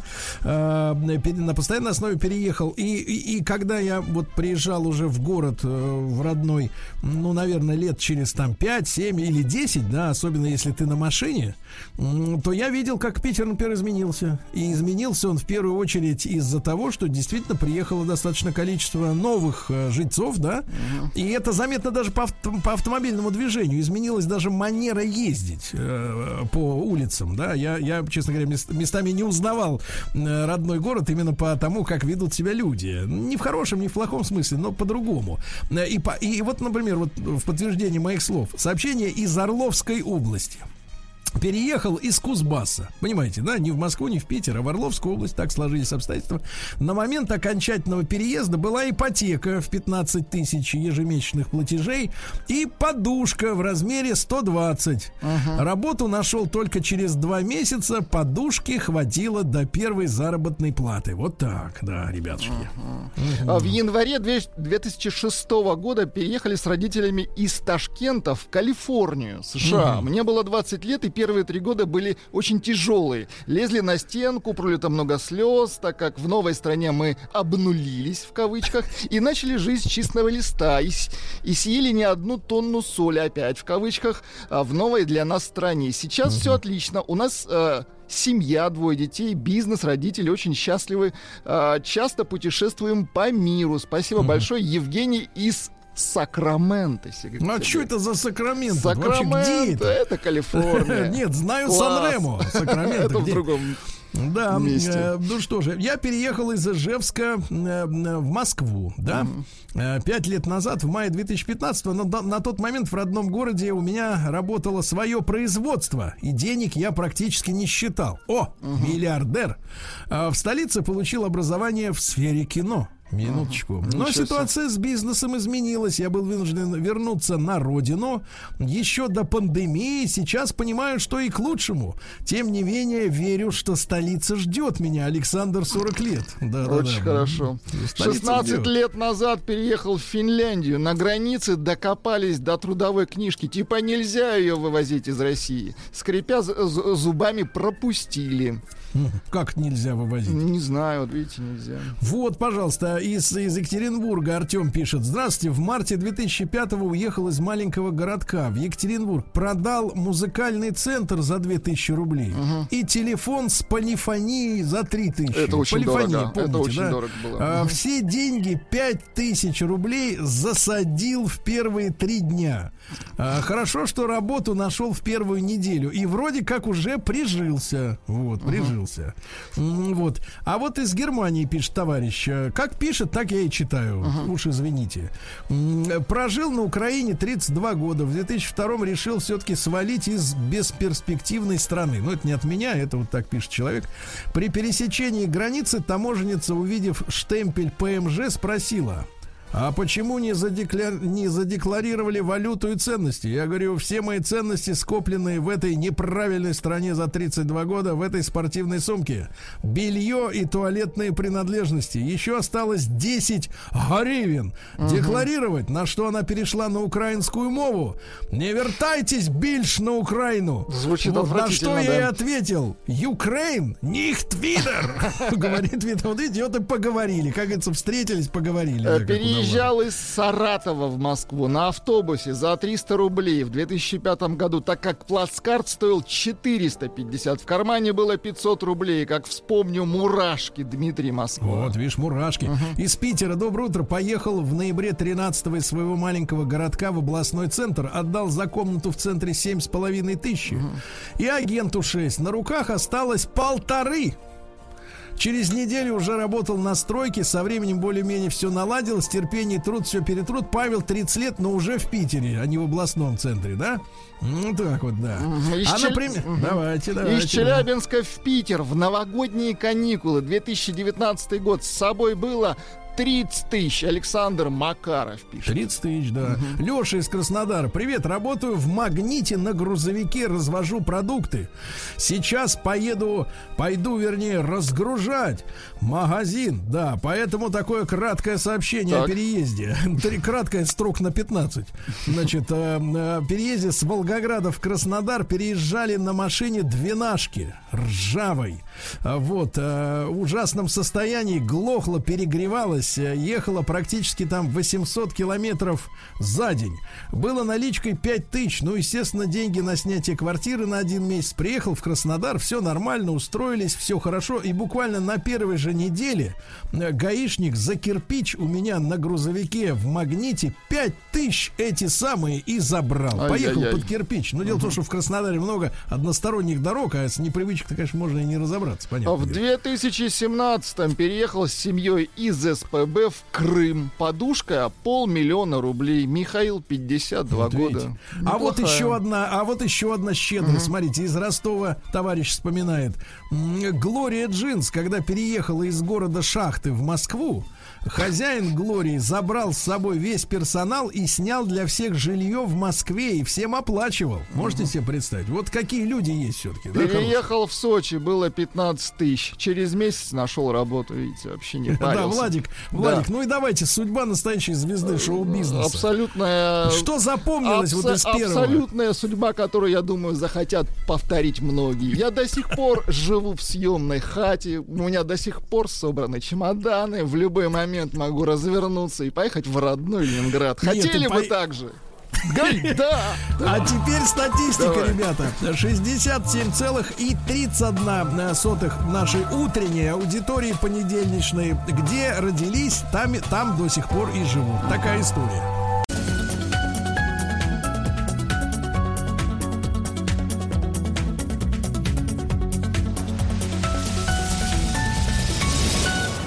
Как все началось. Друзья мои, наш э, специальный проект «Как все началось». И, э, разумеется, мы смотрим внимательно на даты.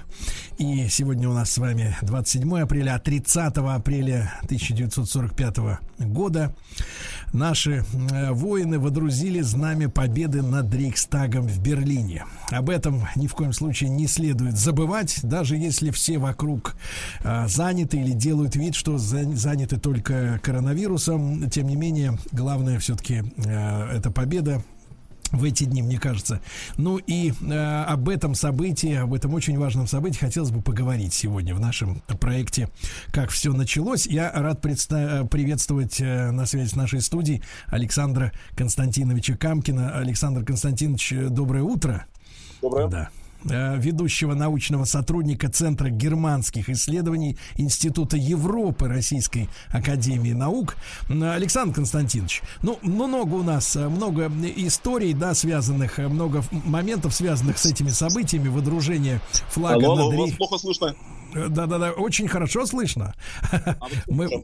Как сейчас, как связь, как сейчас, Александр Да, Константинович? сейчас слушаю вас. Мы здесь, да.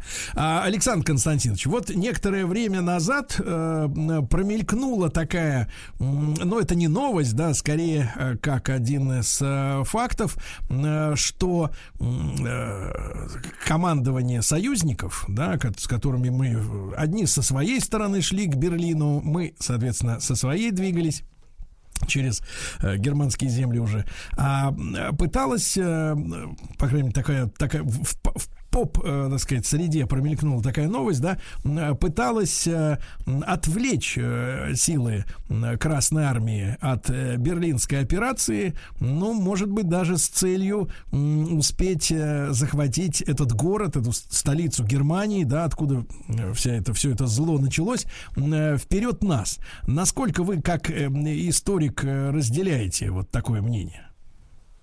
А, Я бы сказал так. Оно основано на э, стремлении Черчилля э, э, первым войти в Берлин. Но Да. его инициативу не поддерживал маршал Эйзенхауэр, опасавшийся чрезмерных потерь войск союзников при штурме с хорошо укрепленного города, потому что, несмотря на то, что англоамериканские войска встречали довольно слабое сопротивление на западе Германии, э, двигаясь с территории Франции, Бельгии и Нидерландов, э, э, их аналитики рассчитывали на серьезное сопротивление врага уже непосредственно на подступах к Берлину, тем более, что именно с запада штурмовать Берлин э, было довольно сложно э, в силу большой разветвленной сети каналов, реки Шпрей, Хафель.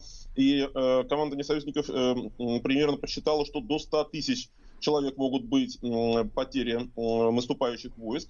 А Что касается попыток э, войти первыми, э, здесь все-таки надо оценивать ситуацию критически. Да, э, отдельные м, авангардные, э, авангардные части союзников дошли уже 12 апреля до Магдебурга, э, уже вот и до Таргау, это не так далеко от Берлина.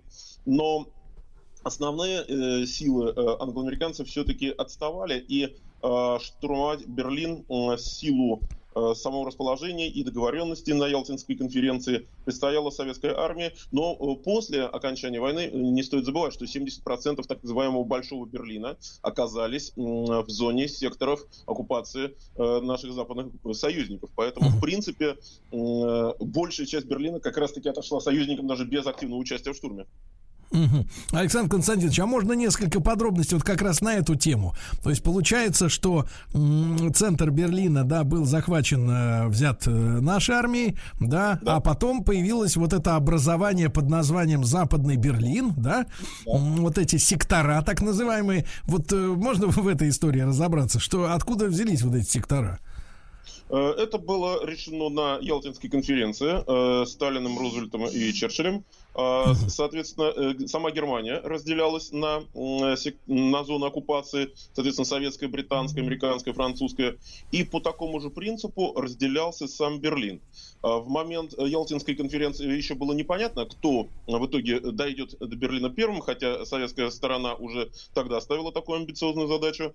И, и поэтому уже, э, собственно говоря, и Рейхстаг оказался на территории британской э, зоны оккупации, и э, вследствие чего знаменитое Знамя Победы-то потом уже было перевезено в Москву. А, а получилось так, что фактически союзники уже оказались в Берлине после подписания капитуляции, после Потсдамской конференции, фактически на расчищенной территории.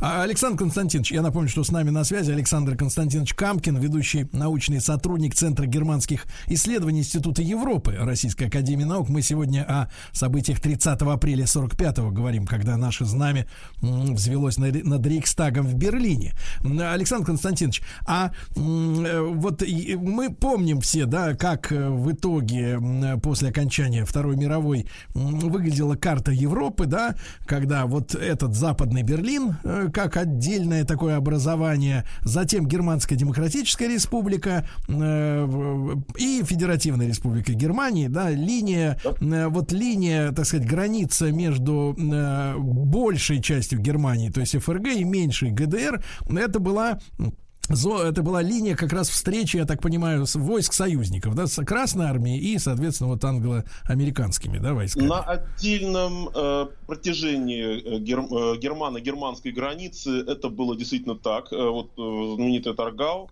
э, где произошла встреча на Эльбе, но отдельные территории, э, которые потом отошли к ГДР и, соответственно, к советской зоне оккупации, э, там оказались первыми американцы. В Тюрингии, например, э, в отдельных других областях. Э, Просто уже для облегчения территориального деления э, вот эти шесть земель восточных, они были сформированы э, в единую советскую зону оккупации. Но получается, что даже в отдельных участках американцы продвинулись дальше, чем это было запланировано в отдельных советских части, и уже вот после окончания, после капитуляции Германии, вот эта зона демаркационная, она была уже окончательно утверждена.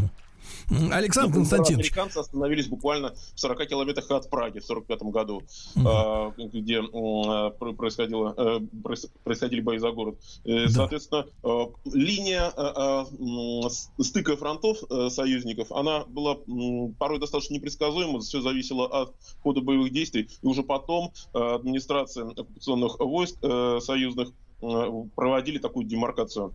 Мгм. Александр Константинович, а можно ли говорить о том, что немцы м, по-разному, но я имею в виду разными силами м, э, сопротивлялись э, движению Красной Армии и союзнических войск? То есть в целом а, они в какой-то момент э, уже приняли решение, скажем так, э, а- все, все са- самые свои, э, так сказать, боеспособные части бросить именно на Восточный фронт, то есть направо, и меньше сопротивляться союзникам? Или это такое ложное впечатление? Э, В целом это впечатление верно, потому что гитлеровская пропаганда э, именно э, демонизировала, скажем так, Советский Союз, советскую армию. Еще в, апреле, в начале апреля 45-го э, Геббельсом была запущена пропагандистская утка, что якобы Красная Армия убивает всех мирных жителей на своем пути, э, насилует миллионы немецких женщин, э, сжигают дома. Э, Действительно, большие э, массы мирного населения германского, они тянулись на Запад, э, напуганные э, э, нацистской пропагандой и ожидая, ну, в принципе, э, наверное, справедливого возмездия за злодеяние немецкой армии на территории Советского Союза. В целом, э, опасаясь также репрессий тех же, со стороны тех же поляков, э, чехословаков за м, аннексию их стран. А, Что касается боевых частей вермахта и войск СС, то в последние месяцы войны гитлеровское командование лихорадочно перебрасывало их с участка на участок. Вспомним, например, контр, попытку контрнаступления в Орденнах э, в декабре 44 января 45 где была сконцентрирована одна из наиболее боеспособных группировок врага. Или, например, наступление в районе озера Балатон э, в феврале 45 где была предпринята попытка отбить последние нефтяные месторождения. К середине апреля 45 к началу берлинской наступательной операции, действительно, именно на Одере, э, вокруг Берлина, прикрывая его с э, востока, с севера и с юга, были сконцентрированы наиболее боеспособные части э, немецкой армии. Это и армия Венка, это армия Буссе, соответственно, были попытки и контратаковать. Э, Например, печально знаменитая э, Власовская армия РУА, ее первая дивизия как раз была немцами использована для попытки э, контратаки на Одерском э, участке фронта э, для э, попытки захвата плацдарма. Попытка провалилась, э, потом РУА отошла, соответственно, в Прагу. Э, но на пути союзников Запада на тот момент уже, когда был эм, э, со- союзники форсировали Рейн, э, Западный фронт уже фактически разваливался. Э, Моральный настрой во многих немецких э, частях, за исключением э, дивизии СС, которые порой фанатично сражались до самого конца войны, был достаточно слабый. На тот момент уже была потеряна гитлеровцами Вена, оттуда отступали, откатываясь остатки э, немецких частей. Поэтому э, и массовая была задача в плен, в том числе на Западном фронте. Поэтому можно сказать, что моральный настрой и э, сам, скажем так, чел- человеческий материал э, остатков немецкой армии на Западе, да, на тот момент, к моменту штурма Берлина, уже на, Зап- на Западе оставляли желать, желать лучшего и наиболее боеспособные части, наиболее идейные, скажем так, потому что Берлин э, защищало большое количество, в том числе и иностранных формирований войск СС, э, и дивизия Шарлемань французская, и скандинавские легионеры, э, прибалты, э, те же восточные батальоны, которые понимали, что в пленных не берут, и поэтому сражались с яростью обреченных. Поэтому можно сказать, что наиболее яростное сопротивление как раз встретила советская армия штурму Берлина. Александр Константинович Камкин с нами сегодня в прямом эфире. Мы говорим о 30 апреля 45-го, ну и о э, предшествующих, естественно, событиях. Э, Именно 30 апреля 45-го знамя красное над Рейхстагом по- по- появилось. Конечно, не само по себе. А, а, Александр Константинович, вы уже упоминали, упомянули, да, вот эти иностранные легионы, да, эсэсовские. А примерно в процентном отношении ко всем частям, которые защищали до последнего вот свою, свою столицу, Берлин, вот эти э, э, люди из Франции, вы сказали, из Скандинавии, Прибалты, э, их доля какова была примерно?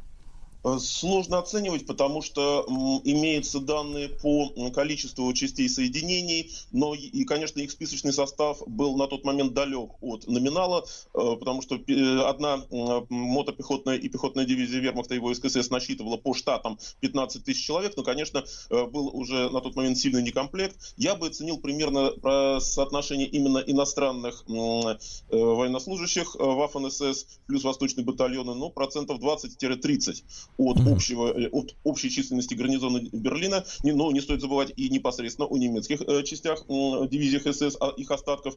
В той же 6-й а, армии генерала Венка э, были такие остатки подразделений. Последние недели войны гитлеровцы уже пытались слепить э, хоть какое-то подобие воинских частей из остатков отступавших э, своих по- подразделений. Э, были, формировались так называемые боевые группы, которые м, смогли быть там 500 человек, могли быть 2000 человек из самых разных остатков частей и СС, и Вермахта. Поэтому здесь, конечно, глядя на, спис, на список подразделений, защищавших Берлин, сложно оценить, составляла там, ди- например, дивизия Шарлемань 2000 человек или 4000 человек. Но в любом случае количество именно иностранных граждан, кто э, служил либо по призыву, либо добровольцами пошли э, в СС, э, именно в берлинском гарнизоне была достаточно существенна. Александр Константинович, а чтобы мы еще раз напомнили нашей аудитории, вот э, эти люди э, вот дрались до последнего, потому что понимали, что им пощады не будет, да, именно эсэсовцы.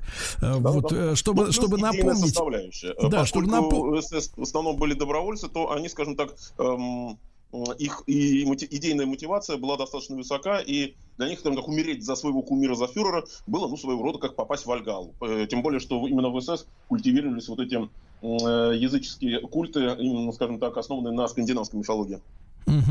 Но это, это, это были именно фанатики, правильно я понимаю?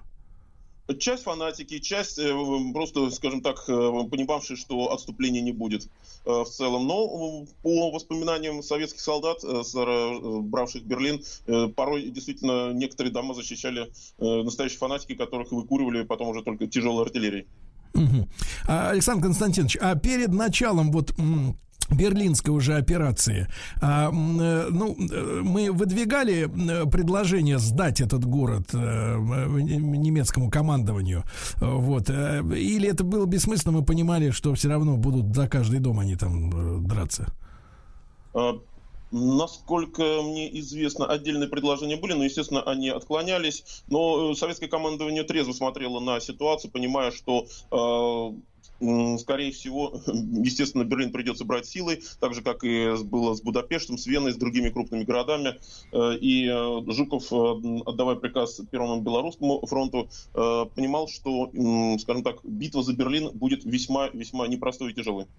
Мы не могли использовать э, в этих условиях, я так понимаю, э, достаточной силы э, там и, и самоходной артиллерии, и, и авиации, да? Это сложно в городских условиях было? Вы знаете, танковые части советской армии активно использовалась в Берлине, потому что каждая улица, каждый фактически дом были превращены в укрепленный пункт. И даже если посмотреть на фотографии, то мы видим и тяжелые самоходки ИСУ-152, «Катюши», буксируемая артиллерия на улицах города, которые использовались для подавления огневых точек, потому что активно в подвалах прятались те же э, стрелки с фаус-патронами, э, которые были грозой для наступающих танков с близкой дистанции, э, потому что любой фаус-патрон, выпущенный, например, в бок, прошивал даже броню ИС-2 тяжелого советского танка, и поэтому вот выкуривать из подвалов немецких фаустников была крайне тяжелая задача, и здесь без тяжелой артиллерии было просто не обойтись. Использовалась и авиация. Поскольку площадь Берлина весьма большая, э, то э, это позволяло задействовать и бомбардировочную авиацию для поддержки наступающих частей. Э, по сути дела, Берлинская операция это был такой общий войсковой бой, где использовались все рода войск. А насколько, насколько, несмотря вот на наличие фанатиков, да, эсэсовцев, люди все-таки сдавались в плен немецкие, э, когда да, наши были, части... Э, особенно уже к концу э, битвы, когда уже советская армия была в центре города, были, конечно, случаи и сдачи в плен, брали в плен и призванных уже из Гитлер-Югенда, кто был в команде ПВО, либо там пожарниками, наблюдателями на крышах зданий. А местные жители активно тоже и вывешивали белые флаги из окон домов. Эм, но ситуация отличалась от той же ситуации в Вене, где местное население ну, практически саботировало усилия гарнизона немецкого. То здесь, в Берлине, ситуация, конечно, сложилась с тем, что, во-первых, э, численность гарнизона была значительно выше, чем в других э, городах, и э, бои шли намного ожесточеннее жители в основном прятались в подвалах, там э, даже станции метро были превращены также в бомбоубежище и в госпитале. Поэтому э, ситуация была крайне э, порой тяжелая, и продвигаться приходилось буквально вот как, похоже, как в Сталинграде, битва была практически за каждый дом.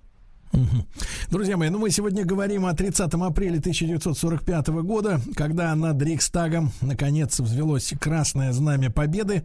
Мы сегодня говорим об этом с Александром Константиновичем Камкиным, ведущим научным сотрудником Центра германских исследований Института Европы Российской Академии Наук. Разговор наш в рамках проекта «Как все началось». Естественно, те апрельские дни 45-го. Не говорить о них сегодня невозможно. И после новостей новостей спорта мы продолжим нашу историю.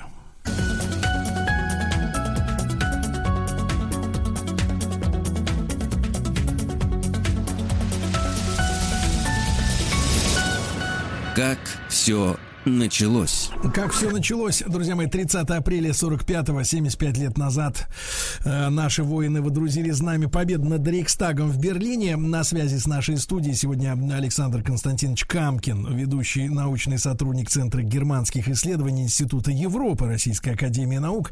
Александр Константинович, а вот эта задача, да, с водружением знамя победы над Рейхстагом, она была официально поставлена перед войсками, да? Это высшим да, командованием? Да. Э, по идее, э, по сути, э, такая задача была поставлена главнокомандующим Сталиным еще осенью 44 года, когда он выступал в Моссовете по случаю юбилея Октябрьской революции, то он фактически выдвинул такую директиву, что символическим жестом окончания войны должно стать водружение знамени победы над Рейхстагом. И в Первом Белорусском фронте по указанию маршала Жукова войскам было приказано э, иметь э, готовые флаги, например, в 150-й ордена Кутузова второй степени Идельской дивизии, которая фактически в основном штурмовала Рейхстаг. Таких флагов было запасено 9 по, и, соответственно, было несколько групп со, со, со знаменами, потому что Рейхстаг штурмовали разные части с разных сторон, и совокупно было порядка пяти попыток водрузить флаг, но именно вот уже 30 апреля э, с начала Егоров и Кантария э, закрепили флаг на одном на восточном фронтоне Рейхстага, привязав его к статуе Вильгельма I, а уже ближе к ночи они перенесли знамя своей дивизии на купол разрушенный Рейхстага, забираясь там по металлическому каркасу. Угу. Александр Константинович, а чтобы мы представляли, Рейхстаг это географический центр Берлина? Вот если так на Берлин, карту смотреть. Он достаточно э, неравномерно расположен. Это не Москва, которая имеет форму ну, такого эллипса. А, Берлин включает в себя несколько районов. Э, и вот район Моабит, где находится Рейхстаг, это, да, один из центров Берлина, но Берлин, знаете, такими выступами. Э, между каждым районом достаточно большие зеленые массивы. Поэтому mm-hmm. можно сказать, что Рейхстаг, э, его расположение, это центр одного из центральных районов э, Берлина, простите за тавтологию. Потому mm-hmm. что есть еще отдаленные Кёпеник, Панка, Шарлоттенбург, которые тоже входят в эту агломерацию Большого Берлина, но друг от друга они расположены, ну, примерно как Красногорск и Звенигород. Понятно. Александр Константинович, а э, насколько э, сильным было сопротивление э, немцев именно вот взятию Рейхстага? Насколько он для них самих был важным, так сказать, важной точкой на карте? Безусловно, точка была важная. Э, совокупно гарнизон э, Рейхстага составлял более тысячи э, солдат. Были несколько линий траншей вокруг Рейхстага, огневые точки практически в каждом окне, огромное количество пулеметных гнезд. О тяжести штурма для советской армии говорит тот факт, что 29-го первая попытка была неудачной. Штурмующие группы не смогли прорваться. И только уже вечером 29 точнее 30-го, когда утром начался общий штурм Рейхстага, и ближе уже к к, к обеду, в половине третьего где-то э, советские войска сумели ворваться в здание Рейхстага, но отдельные очаги сопротивления на разных этажах, в разных закоулках, подвалах еще продолжались. Были ли э, случаи сдачи вот как раз э, того гарнизона, который охранял, защищал до последнего Рейхстаг? А, Отдельные случаи были, но, как правило, гитлеровцы э, сражались уже, знаете, с упорством оприченных. Как правило, брали в плен раненых, тяжело контуженных, кто уже не мог оказывать сопротивление. Угу. А насколько сложно, вот вы сказали, действительно, мы представляем себе фотографии, да, Рейхстага, разрушенное здание, э, и купол вот этот, да, такой, он уже стеклянный был изначально, да, такой прозрачный. Да, была конструкция, напоминающая тот же, вот, например, дебаркадер э, на Киевском вокзале, э, мощные металлические конструкции несущие, и между ними, соответственно, стеклянные панели разной конфигурации, э, очень красивая внешняя структура, но из-за постоянного обстрела, плюс Рейхстаг еще обстреливал обстреливался немецкой артиллерией из близлежащих районов Берлина, где еще советская армия не э, заняла свои позиции. И э, почему несколько попыток было закрепить знамя, э, то одна группа, то другая закрепит либо на балконе, либо где-то на фронтоне. Его сбивали огнем артиллерия немцы, потому что все понимали, что знамя э, наступающей стороны на ключевой э, точке обороны э, противника это уже такой символический жест победы. Сопротивление было очень жестким, и здание Рейхстага, по сути дела, оно достаточно большое, там несколько тысяч квадратных метров совокупно. И, конечно, овладеть таким зданием с учетом того, что еще и шел обстрел артиллерийский с вражеской стороны, э, было достаточно непросто, конечно. И вот когда здание, э, на, на куполе здания, на этом на куполе разрушенном, появилось красное знамя, символический, да, вот знак э, победы, это произошло 30 апреля, а э, дальше оставалась еще э, целая неделя, да, для, до, даже больше, больше недели до подписания капитуляции. А, вот э, само появление флага над Рейхстагом, оно подействовало на немцев? Есть какие-то воспоминания их, э, вот уже, может быть, послевоенные? Э, мне лично такие воспоминания не попадались, но это не означает, что их нет. Но это главным образом, конечно, подействовало на боевой дух э, советских солдат. Э, это был такой уже символический жест, что Берлин наш, что уже скоро, буквально считанные дни остаются до окончательного падения вражеской столицы. От чего тогда зависела дата э, полной уже капитуляции, если, ну, собственно говоря, центральное здание да, э, германской столицы захвачено и флаг э, водружен, почему они продолжали сопротивляться? Вы знаете, не все э, районы Германии еще были полностью под контролем союзных войск. Например, э, когда Гитлер покончил жизнь самоубийством, он э, делегировал полномочия главы государства Карлу Денницу, начальнику подводного флота германского, и эм, в своей резиденции на севере Германии в Киле Денниц еще несколько дней руководил эм, обороной Третьего Рейха и уже был захвачен англичанами даже, по-моему, после 9 мая. Поэтому э, падение самого Рейхстага, падение Берлина без, э, оконч... без подписания акта безоговорочной капитуляции еще не означало автоматически окончание войны. А э, насколько, насколько вот в этой берлинской операции мы э, понесли серьезные потери? Вот на, на, насколько это тяжело было все для нашей армии? Э, совокупные потери советской стороны оцениваются до 200 тысяч человек. Большое количество техники, большое количество танков было сожжено на улицах Берлина, потому что бой в городе это один из самых тяжелых в плане э, тактики. Но э, жертвы были принесены, понятное дело, не напрасно. Все рвались э, окончательно, так сказать, воткнуть нож в спину врага. И поэтому битва, конечно, за Берлин была крайне напряженная в плане и привлеченных сил и средств. Ну и, конечно, к сожалению, да, количество потерь э, советской стороны тоже было достаточно внушительным. Угу. А, э, в итоге, в итоге, я так понимаю, 30 апреля а, а, бои за центральную часть Берлина они завершились, правильно, раз мы, а, так сказать, захватили За район Моабит, да. Практически да. Отдельный, точ... Отдельные пункты сопротивления в, в правительственном квартале, в, э, в районе имперской канцелярии еще продолжались, но э, вот в районе Рейхстага, да, конец, э, вечер 30 апреля, можно сказать, что именно в том районе Берлина уже основные бои были завершены. А, Александр Константинович, я правильно да. понимаю, что а, Рейхстаг и бункер Гитлера, они находились в разных местах? Да, да. Правительственный квартал, он от Рейхстага находился на, на некотором удалении. А в этот, бун, в этот бункер... Каналы, спрея, поэтому Берлин и вот именно в плане своей географии и гидрологии оказался достаточно сложной целью, потому что он фактически напоминает Санкт-Петербург по количеству каналов.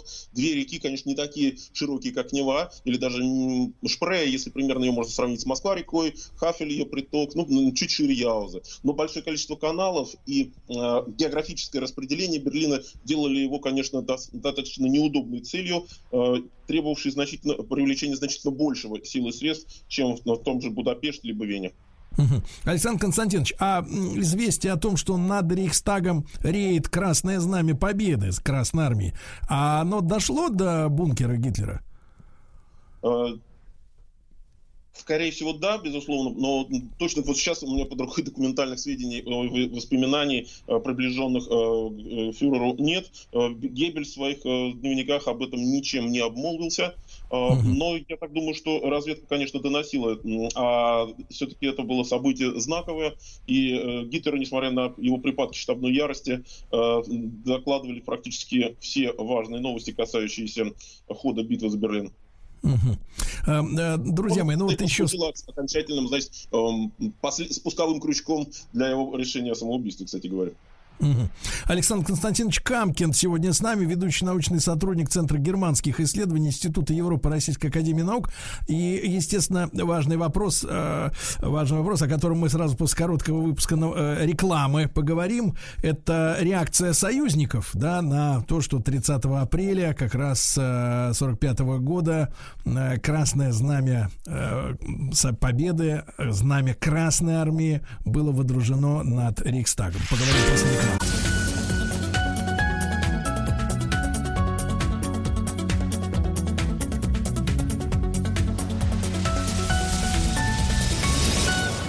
как все началось. Сегодня мы о 30 апреля 45-го и не только говорим. Э, советское красное знамя победы над Рейхстагом в Берлине. А, Александр Константинович Камкин с нами на связи, ведущий научный сотрудник Центра германских исследований Института Европы Российской Академии Наук.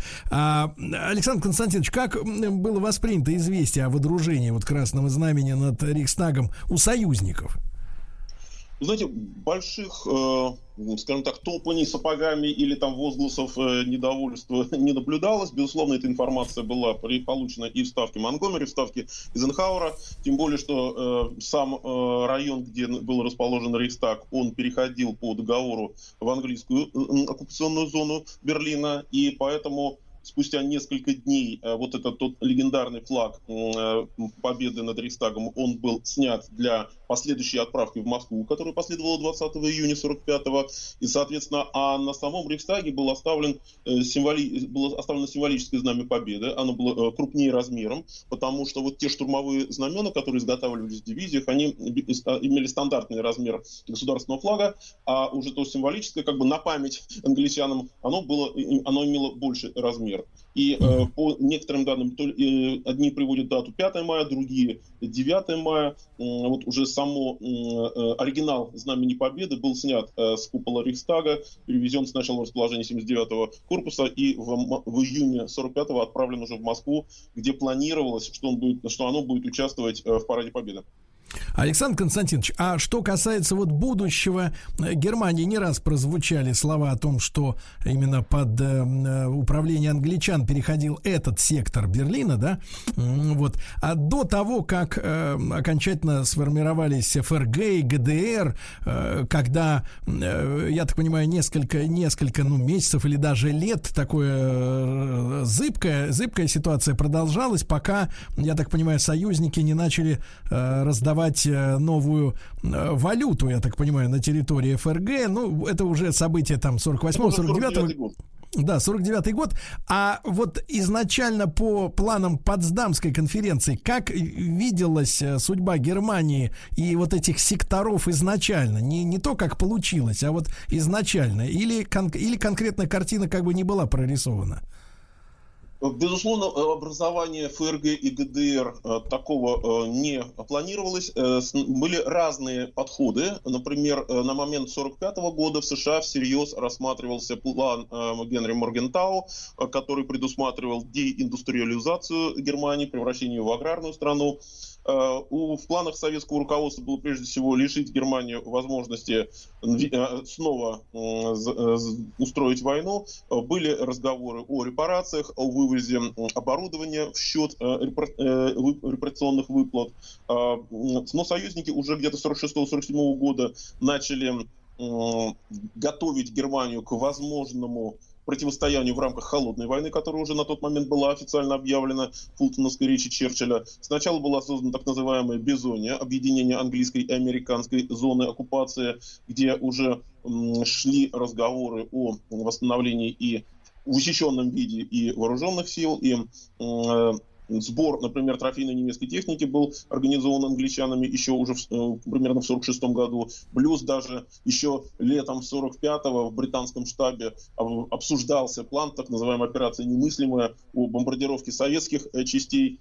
Поэтому э, уже буквально спустя пару-тройку месяцев после окончания войны Великой Отечественной началась уже, начался вот этот тренд на размежевание между союзниками, собственно, на что так сильно надеялся Гиббельс, когда он писал в своих дневниках, что мы должны дотянуть до момента, когда э, э, Черчилль и Сталин окончательно разругаются, и, конечно, руководство Третьего Рейха, оно в принципе состояло из таких англофилов, недаром же Рудольф Гесс именно в э, Лондон пытался улететь, поэтому здесь действительно вот англо-американские союзники повели себя, ну, по сути дела, как вот с этой попыткой э, восстановить Германию именно в таком формате, в каком получилось ФРГ, ну, вопреки духу Ялтинских договоренностей, по сути дела. А правильно ли я, Александр Константинович, понимаю, что э, в, в целом вот эта история с двумя Германиями, она ведь изначально не рассматривалась, да? Это как бы вот э, логика ситуации привела к возникновению да, двух Германий. Быстро меняющиеся ситуации, новые реалии холодной войны, новые реалии м- начинающегося противостояния противостояние между Востоком и Западом и инициатива западных союзников по э, фактически э, фикса, по фиксации институтов на своей территории оккупации, они подстегнули и э, создание восточно-германского социалистического государства. Ну, даже, например, вспомним ноту Сталина 52 года, в котором он предлагал все-таки Германию э, объединить и сделать ее нейтральной, к примеру, Австрии. Э, Поэтому вариантов было много, но, к сожалению, вот э, в рез- в результате в 1949 году был реализован именно такой конфронтационный вариант э, двух Германий, э, которые, соответственно, оказались в разных идеологических лагерях. Ну, то есть изначально, изначально, да, после победы над Германией э, нами всерьез рассматривался вариант демилитаризации этой зоны, да, условно говоря, м, э, об- об- ослабление именно мощи, да, ликвидации тех факторов, которые могли привести в будущем, да, к э, Но и возрождению. самого немецкого государства и немецкого э, народа, когда Сталин э, говорил, что Гитлер приходит и уходит, а немецкий народ он остается. Поэтому здесь, скажем так, э, вот в э, у планах советского руководства аналога плана Моргентау не существовало, конечно. А, Александр Константинович, огромное спасибо. Александр Константинович Камкин с нами был на прямой связи. Мы поговорили о 30 апреля и не только 45 года, когда Красное Знамя Победы было водружено над Рейхстагом в фашистском Берлине.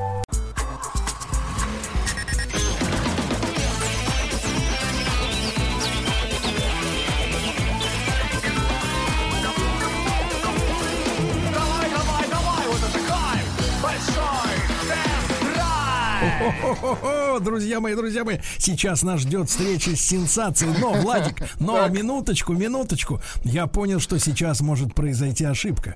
Дело в том, что дело в том, что в этом часе к нам присоединится человек, который будет представляться Рустамом Вахидовым. Да вы но что? есть, но есть нюанс. Мы не видели его больше месяца.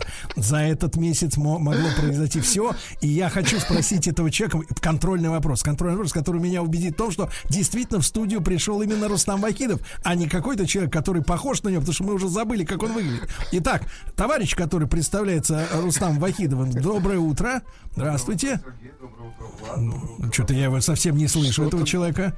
Вообще не слышу этого человека. То есть он откуда-то как будто и не пришел. Да, Владуля, подключите ему кабель куда надо. Давайте. Подключим. Под ключ. Доброе утро, Сергей. Доброе утро, Влад. Доброе утро, уважаемые тихо, радиослушатели. тихо, тихо. Минуточку, контрольный вопрос. Контрольный вопрос.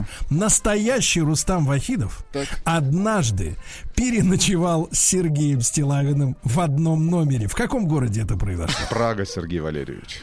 Он! Это он! Ну, Ну как вы, как вы, смотрите, так встреча, да, встреча друзей на Эгде.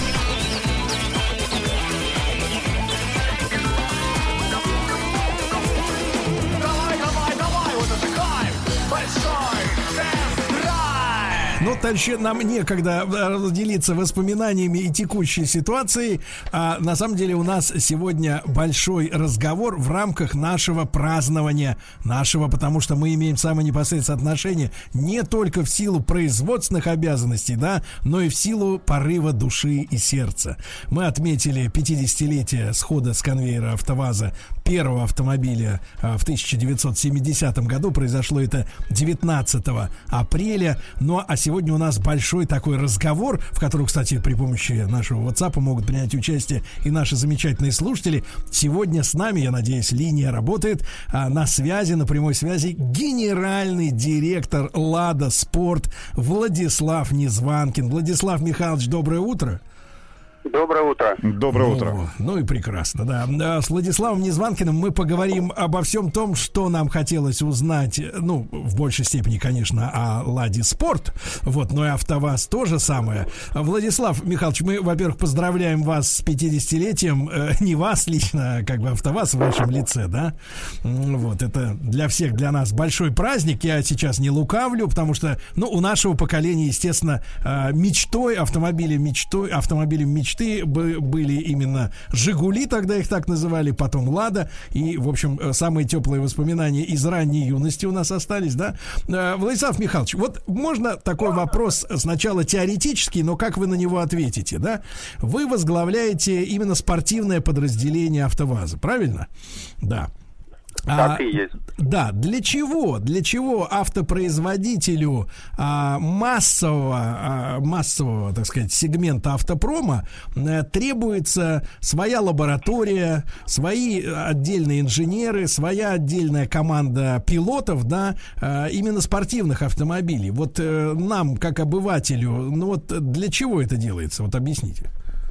Ну, Сереж, ты, во-первых, не обыватель. А, ну, а с точки зрения истории, э, 135 лет назад появился автомобиль. Через 9 лет появился автомобильный спорт. И вот уже как более 120 лет автомобильный спорт помогает автомобильным концернам продвигать э, новые автомобили, создавать бренд, э, испытывать и генерировать ноу-хау в экстремальных условиях. А, ну и вообще жить таким драйвом, да. э, Не, Владислав воспитывать Михайлович, это, это все понятно, но, но я хотел немножко в другую степь, в другую степь, как говорится, э, беседу нашу пустить. Неужели, неужели цель автоспорта всего это пиар, пиар и, соответственно, ну, какое-то, не знаю, самоощущение автогигантов, потому что, ну, у всех автопроизводителей, да, есть свои спортивные подразделения. Я-то под- подозревал, что автоспорт э, как раз помогает, э, так сказать, перспективным разработкам, э, в Такой том числе. полигон. Да, полигон новых, э, новых э, технических решений, да, это же связано и с жесткостью кузова, и с двигателями, и с подвеской. Нагрузками. Да, да, и с э, трансмиссией. Вот я, я думал, что вот в этом вся соль. И в этом тоже, я ровно об этом и сказал, автоспорт помогает генерировать новые э, какие-то технологии, конструкции, и потом испытывать их э, в экстремальных условиях автомобильного спорта, потому что никакие лабораторные работы так быстро а, не дадут ответа, да, будет эта конструкция работать или нет. В автоспорте это все сломается очень быстро и очень наглядно.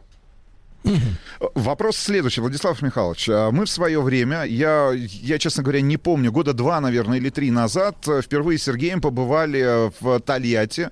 А, Рустам, пять. Пять лет назад, слушайте, пять лет назад, пять лет назад мы побывали в Тольятти, и у нас была уникальная возможность посетить а, музей Волжского автомобильного завода, где как раз мы познакомились со спортивными моделями, которые, ну, я так понимаю, для широкого, а, для широкой публики не были представлены в свое время, но участвовали во всевозможных гонках. А вот с точки зрения истории, и, кстати говоря, эти ролики, которые мы сняли в музее АвтоВАЗа, а, ну, стали лидерами по количеству просмотров на нашем канале. Так что, если есть возможность, прямо сейчас зайдите и посмотрите обязательно наши отчетные видео из музея АвтоВАЗа. А в каком году впервые появились э, спортивные автомобили у АвтоВАЗа? Если мы говорим, что 50 лет назад с конвейера сошла, сошла копейка легендарная.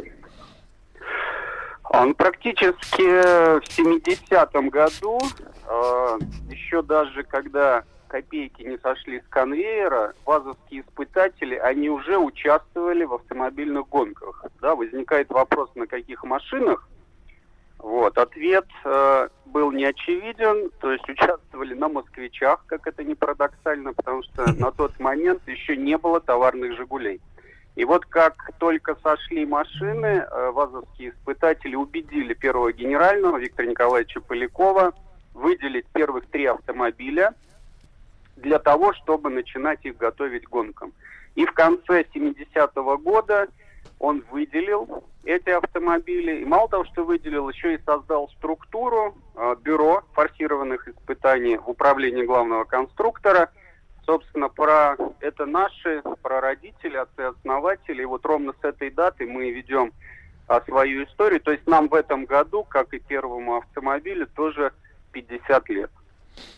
Если говорить о победах э, первых команд, э, первых гонщиков э, и первых, авто... и первых автомобилей, есть вот какие-то знаковые вещи, о которых широкая аудитория не... о которой широкой аудитории неизвестно? Потому что в том же музее АвтоВАЗа, если мне не изменяет память, мы встретили ну, вот, что... автомобиль, который в необычном кузове был представлен. Он участвовал в раллийных, если мне не изменяет память, гонках с мотором что-то около там 400 лошадиных сил, ну и вызвал самое приятное впечатление. Но присутствовал да, в одном... это, видимо, конечно, да, это, видимо, Самара Т-3, но Да, это уже да, конец, конец 90-х годов, это был наш совместный, кстати, с французами проект, э, где мы использовали двигатель Porsche. А, Когда активно э, развивалась ралли э, Париж-Дакар, ну, собственно, и до сих пор, это ралли наиболее известное в мире. Вот. И для того, чтобы продвигать э, свои автомобили, новый на тот момент 2108 на французском, на мировом рынке, было принято решение совместно с нашим французским дилером э, построить такие автомобили и участвовать. Но история началась гораздо раньше, в 1971 году, а как раз на первых копейках наши э, спортсмены выехали на тур Европы. Это, по сути, прообраз нынешнего чемпионата мира по ралли. Только в отличие от нынешних э, чемпионатов мира по ралли, тогда это было 14 тысяч километров, э, 17 стран, а 51 экипаж, более 20 различных брендов. И вот впервые копейка выехала а, в составе трех экипажей. Это было. И была сотворена сенсация, потому что а, с первого раза в абсолютном зач- зачете на пилот сборной автоэкспорта на «Ладе» 2101 стал вторым в абсолюте, а в составе команды из трех автомобилей мы заняли первое место командном зачете. Владислав Михайлович, я напомню, что на связи в этом часе наш специальный гость большого тест-драйва Владислав Незванкин, генеральный директор «Лада Спорт». Владислав Михайлович, ну вот смотрите, 70-е годы. А, понятно, что в Советском Союзе, в принципе, до последних там лет э, существования страны нашей, нашей Родины, конечно, вопросов со сбытом их не было. То есть, в принципе, э, да, даже, э, как бы я так считаю, что и п- проблемы такой не было э, рекламировать внутри Союза а, Ладу, да, которая, ну, настолько была востребована и настолько люди долго стояли в очередях, что, в принципе, ну, что рекламировать то, что, ну, это просто мечта вожделения, да, это какая-то вот заветная мечта, и у многих, к сожалению, неизбыточная. То есть вот эта история с гонками была направлена именно на экспортные, да, продажи, то есть на завоевание рынка. То есть получается такая интересная ситуация. Машина, сделанная э, в социалистической стране, по рыночным правилам боролась с конкурентами на капиталистической, так сказать, площадке, да, получается? Да, Сереж, совершенно верно, потому что на тот момент другого инструмента, собственно, как и сейчас, э, не было по продвижению нового на тот момент советского бренда «Лада» за рубежом. И как раз команда автоэкспорта, она очень активно занималась по продвижению наших автомобилей, не только «Лад», но и «Москвичей» на зарубежных рынках через автомобильный спорт. А насколько эти машины отличались сильно от серийных, вот э, в тех, в те ранние 70-е годы? Вот как раз хороший вопрос. Э, Для того, чтобы в музее АвтоВАЗа а, появилась первая наша гоночная копеечка, мы полгода назад э, приняли решение ее построить, потому что ее нет, она, к сожалению, была утеряна. И вот мы полностью воссоздали этот автомобиль. Вы, кстати, можете посмотреть, э, я думаю, там в поис- в появи- по- э, в поисковиках?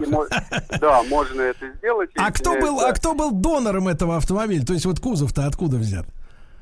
Донором был автомобиль, причем э, начало 71 года, потому что э, в январе-феврале 71 года шел как раз вот этот цвет небесно-голубой, э, на котором на, на- на автомобилях этого цвета как раз выступали наши первые, первые экипажи.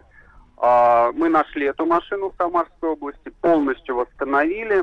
Чем отличалась? Ну, во-первых, как повышалась на тот момент мощность? Ставились итальянские карбюраторы ВБРА, двухкамерные.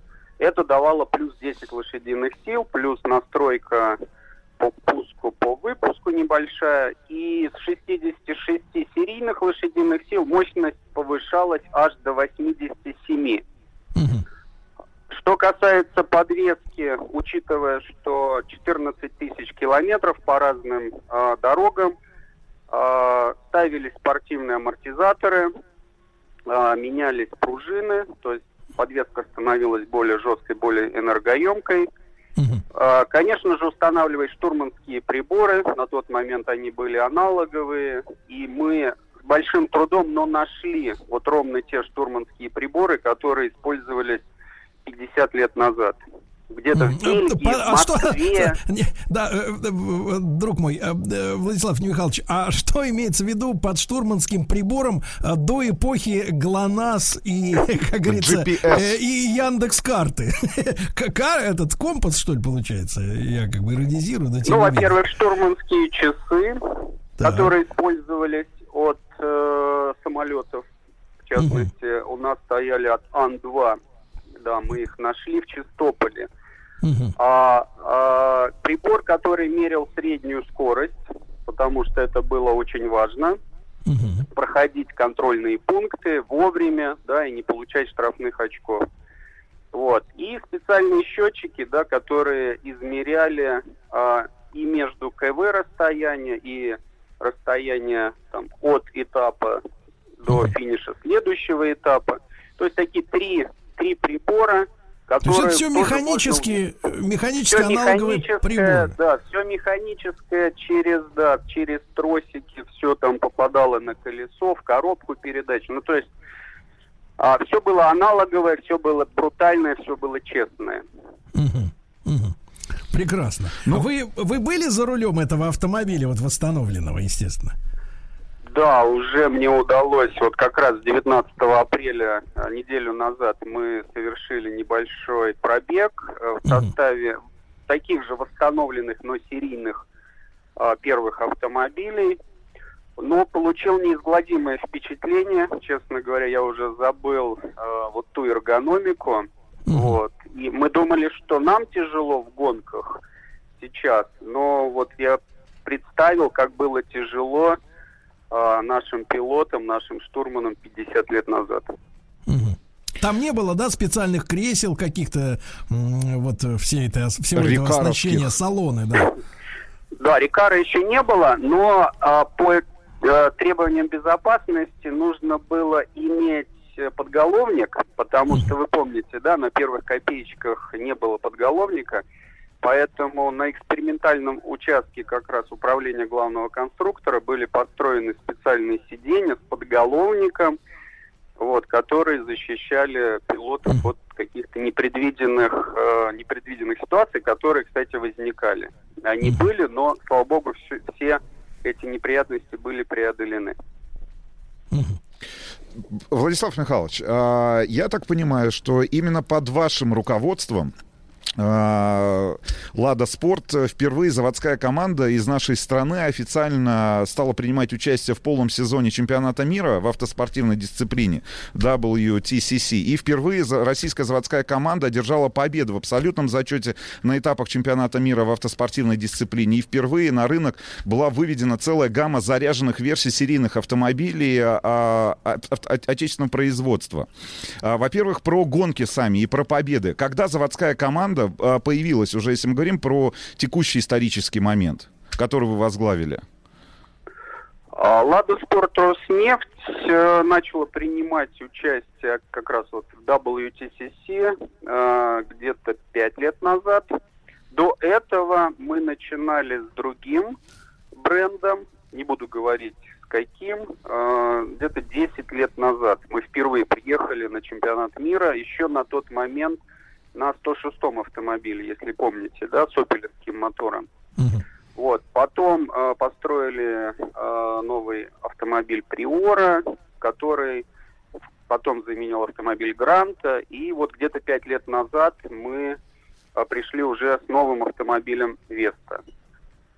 Через сколько новый автомобиль пока- показал результаты? Ну, не сам, ав- и понятное дело, что не только автомобиль, но и работа команды, инженеров, э, пилотов самих. Через сколько, в конце концов, э, появи- через сколько появились первые победы?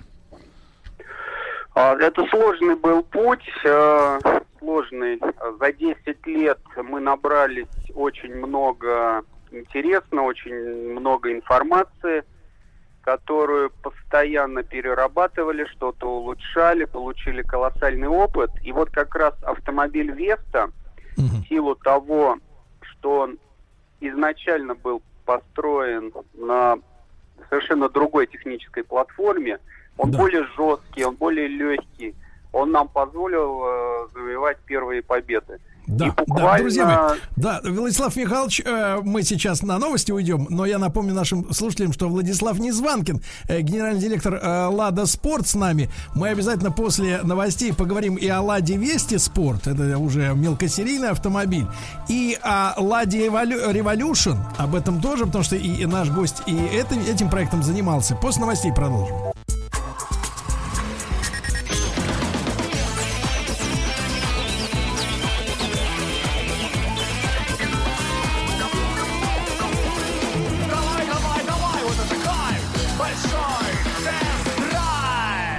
Друзья мои, ну что же, сегодня в большом тест-драйве, а сегодня понедельник, не только, не только залетный ведущий, а, извините, зачетный, а, Рустам Иванович, э, да, с нами сегодня, или уже ушел? Не знаю. Да нет, Сергей Валерьевич, А, здесь. нет, Внимательно хорошо, слушаю. хорошо.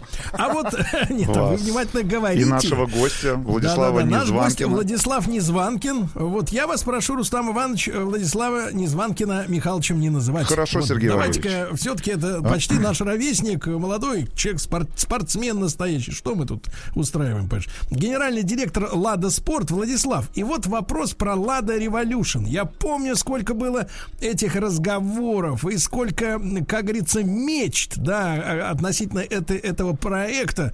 И вот эти вот э, в, в хорошем смысле слова возбужденные, горящие глаза вот эти, я помню, у людей. Это ж период э, первой половины как раз 2000-х годов. Вот э, а из первых рук, Владислав, вот хотим получить информацию. Что это была за идея?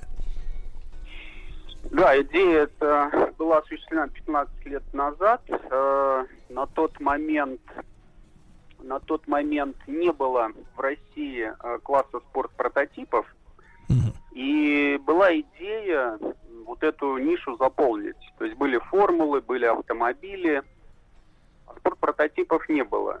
И мы решили э, собрать э, в кратчайшие сроки такой автомобиль. В сезоне 2004 года запустили в рамках национальной гоночной серии «Лада» а, первый на тот момент, да и, собственно, и до сих пор такого класса нету, первый в России класс спорт-прототипов «Лада Революшн», который позволил многим пилотам получить опыт. Э, Кирилл Ладыгин наш, Владимир Шишенин, Виталий Петров, кстати, победитель в этом классе в 2005 году.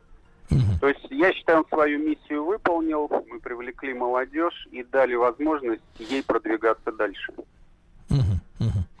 Понимаю.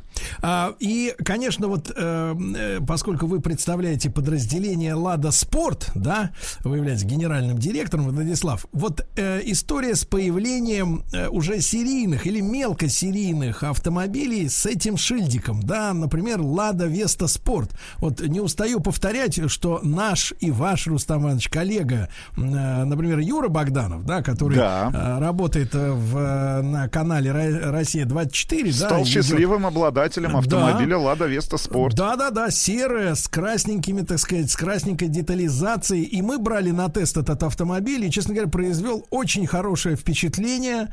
Действительно, такой сбитый, крепкий, э, быстрый автомобиль. Вот вы, вы прикла... ваше подразделение имеет отношение к э, этим мелкосерийным аппаратам? Ну, собственно, да, наше, произ- наше подразделение производит эти автомобили. Да, это было сделано э, уже на сегодня полтора года назад. И многое было взято как раз из автомобильного спорта. То, что мы привнесли а, в автомобиль Лада Веста Спорт. По- порядка 200 с лишним изменений было сделано.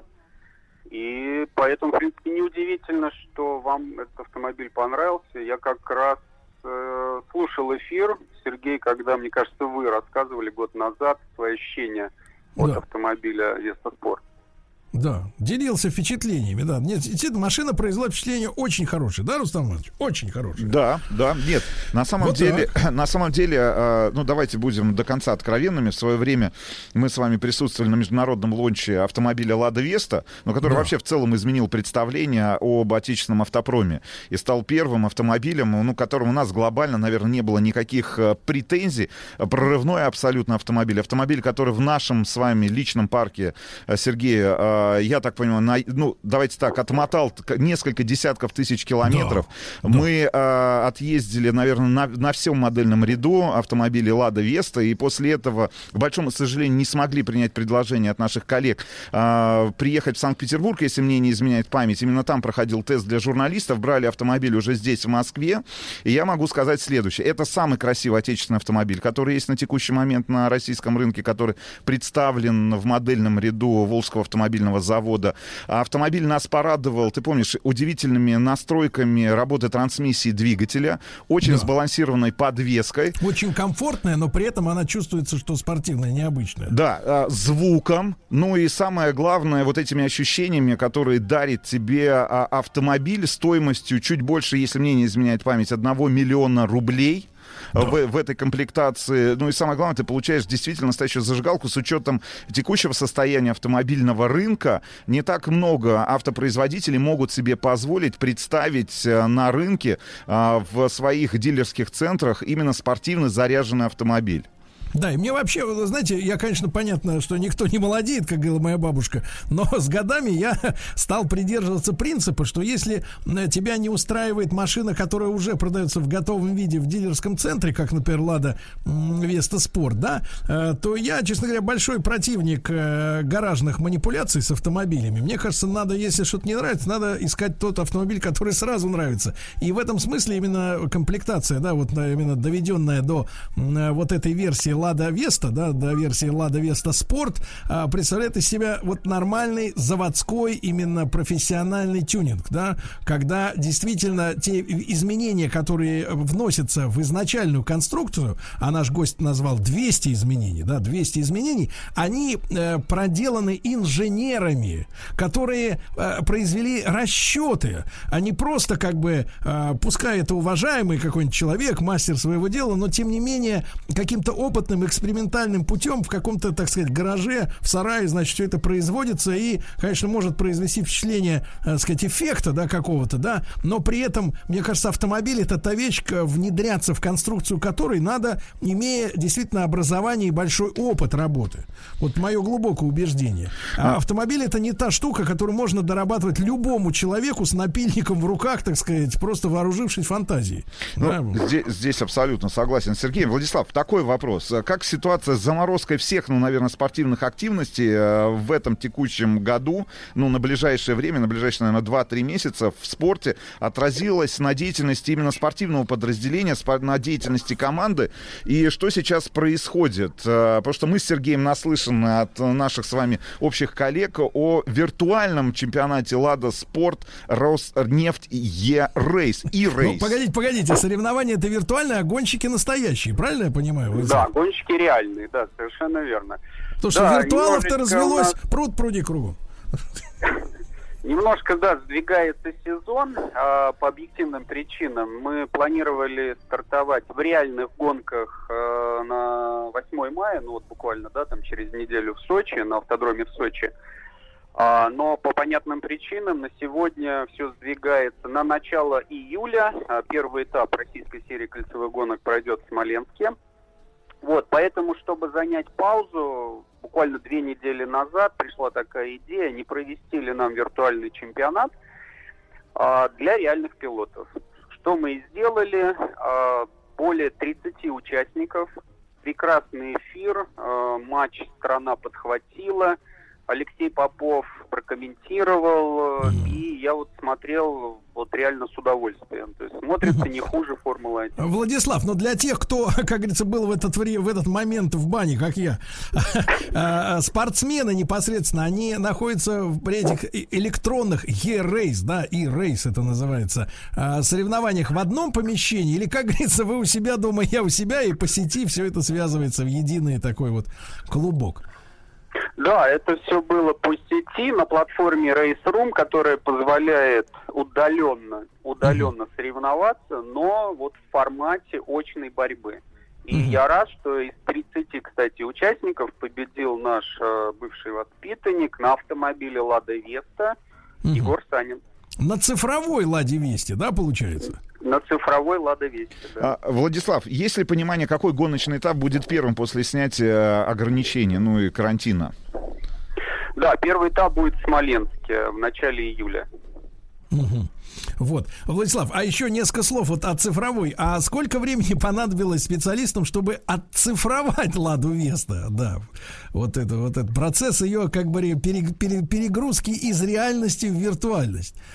Вот это. Ну, на самом деле, э, мы уже э, в прошлом году, понимая тренд, такой мировой, то, что все уходит в компьютер, и молодежь уже там, к сожалению, давно, мы уже в прошлом году оцифровали Весту и предложили э, элек- электронный чемпионат для э, виртуальных пилотов э, с возможностью, возможностью по итогам э, двум лучшим пилотам выехать на финал в Гонконг.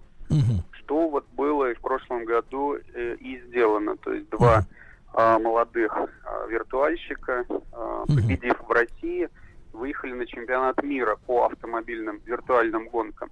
Ага. Так что Влад- мы, да, Владислав, мы уже Владислав, но мне кажется, с точки зрения, если вот мы начали сегодняшний разговор как раз э, с задачи автоспорта продвигать марку, да, то вот нынешний э, виртуальный э, автоспорт, да, ведь может невероятным образом выращивать, начиная со школьной скамьи, лояльных потребителей продукта, да? И, да, и, соответственно, если проводить ежегодные вот эти электронные фестивали или электронные соревнования на оцифрованных ладах Веста, например, э, и, и совершеннолетним и обладающим водительским удостоверением, например, дарить одну машину в год победителю, да, то мне кажется, э, не слабый интерес э, разгорится среди виртуальщиков, да, с желанием выйти на реальную дорогу уже потом на реальном автомобиле, да, который и реальных денег стоит, кстати что самое главное. Давайте мы после короткой паузы продолжим обязательно, да, Сергей Валерьевич? Конечно, конечно, у нас много вопросов, Владиславу. И э, события года, друзья мои, в прямом эфире живой аналоговый Рустам Иванович. Давай,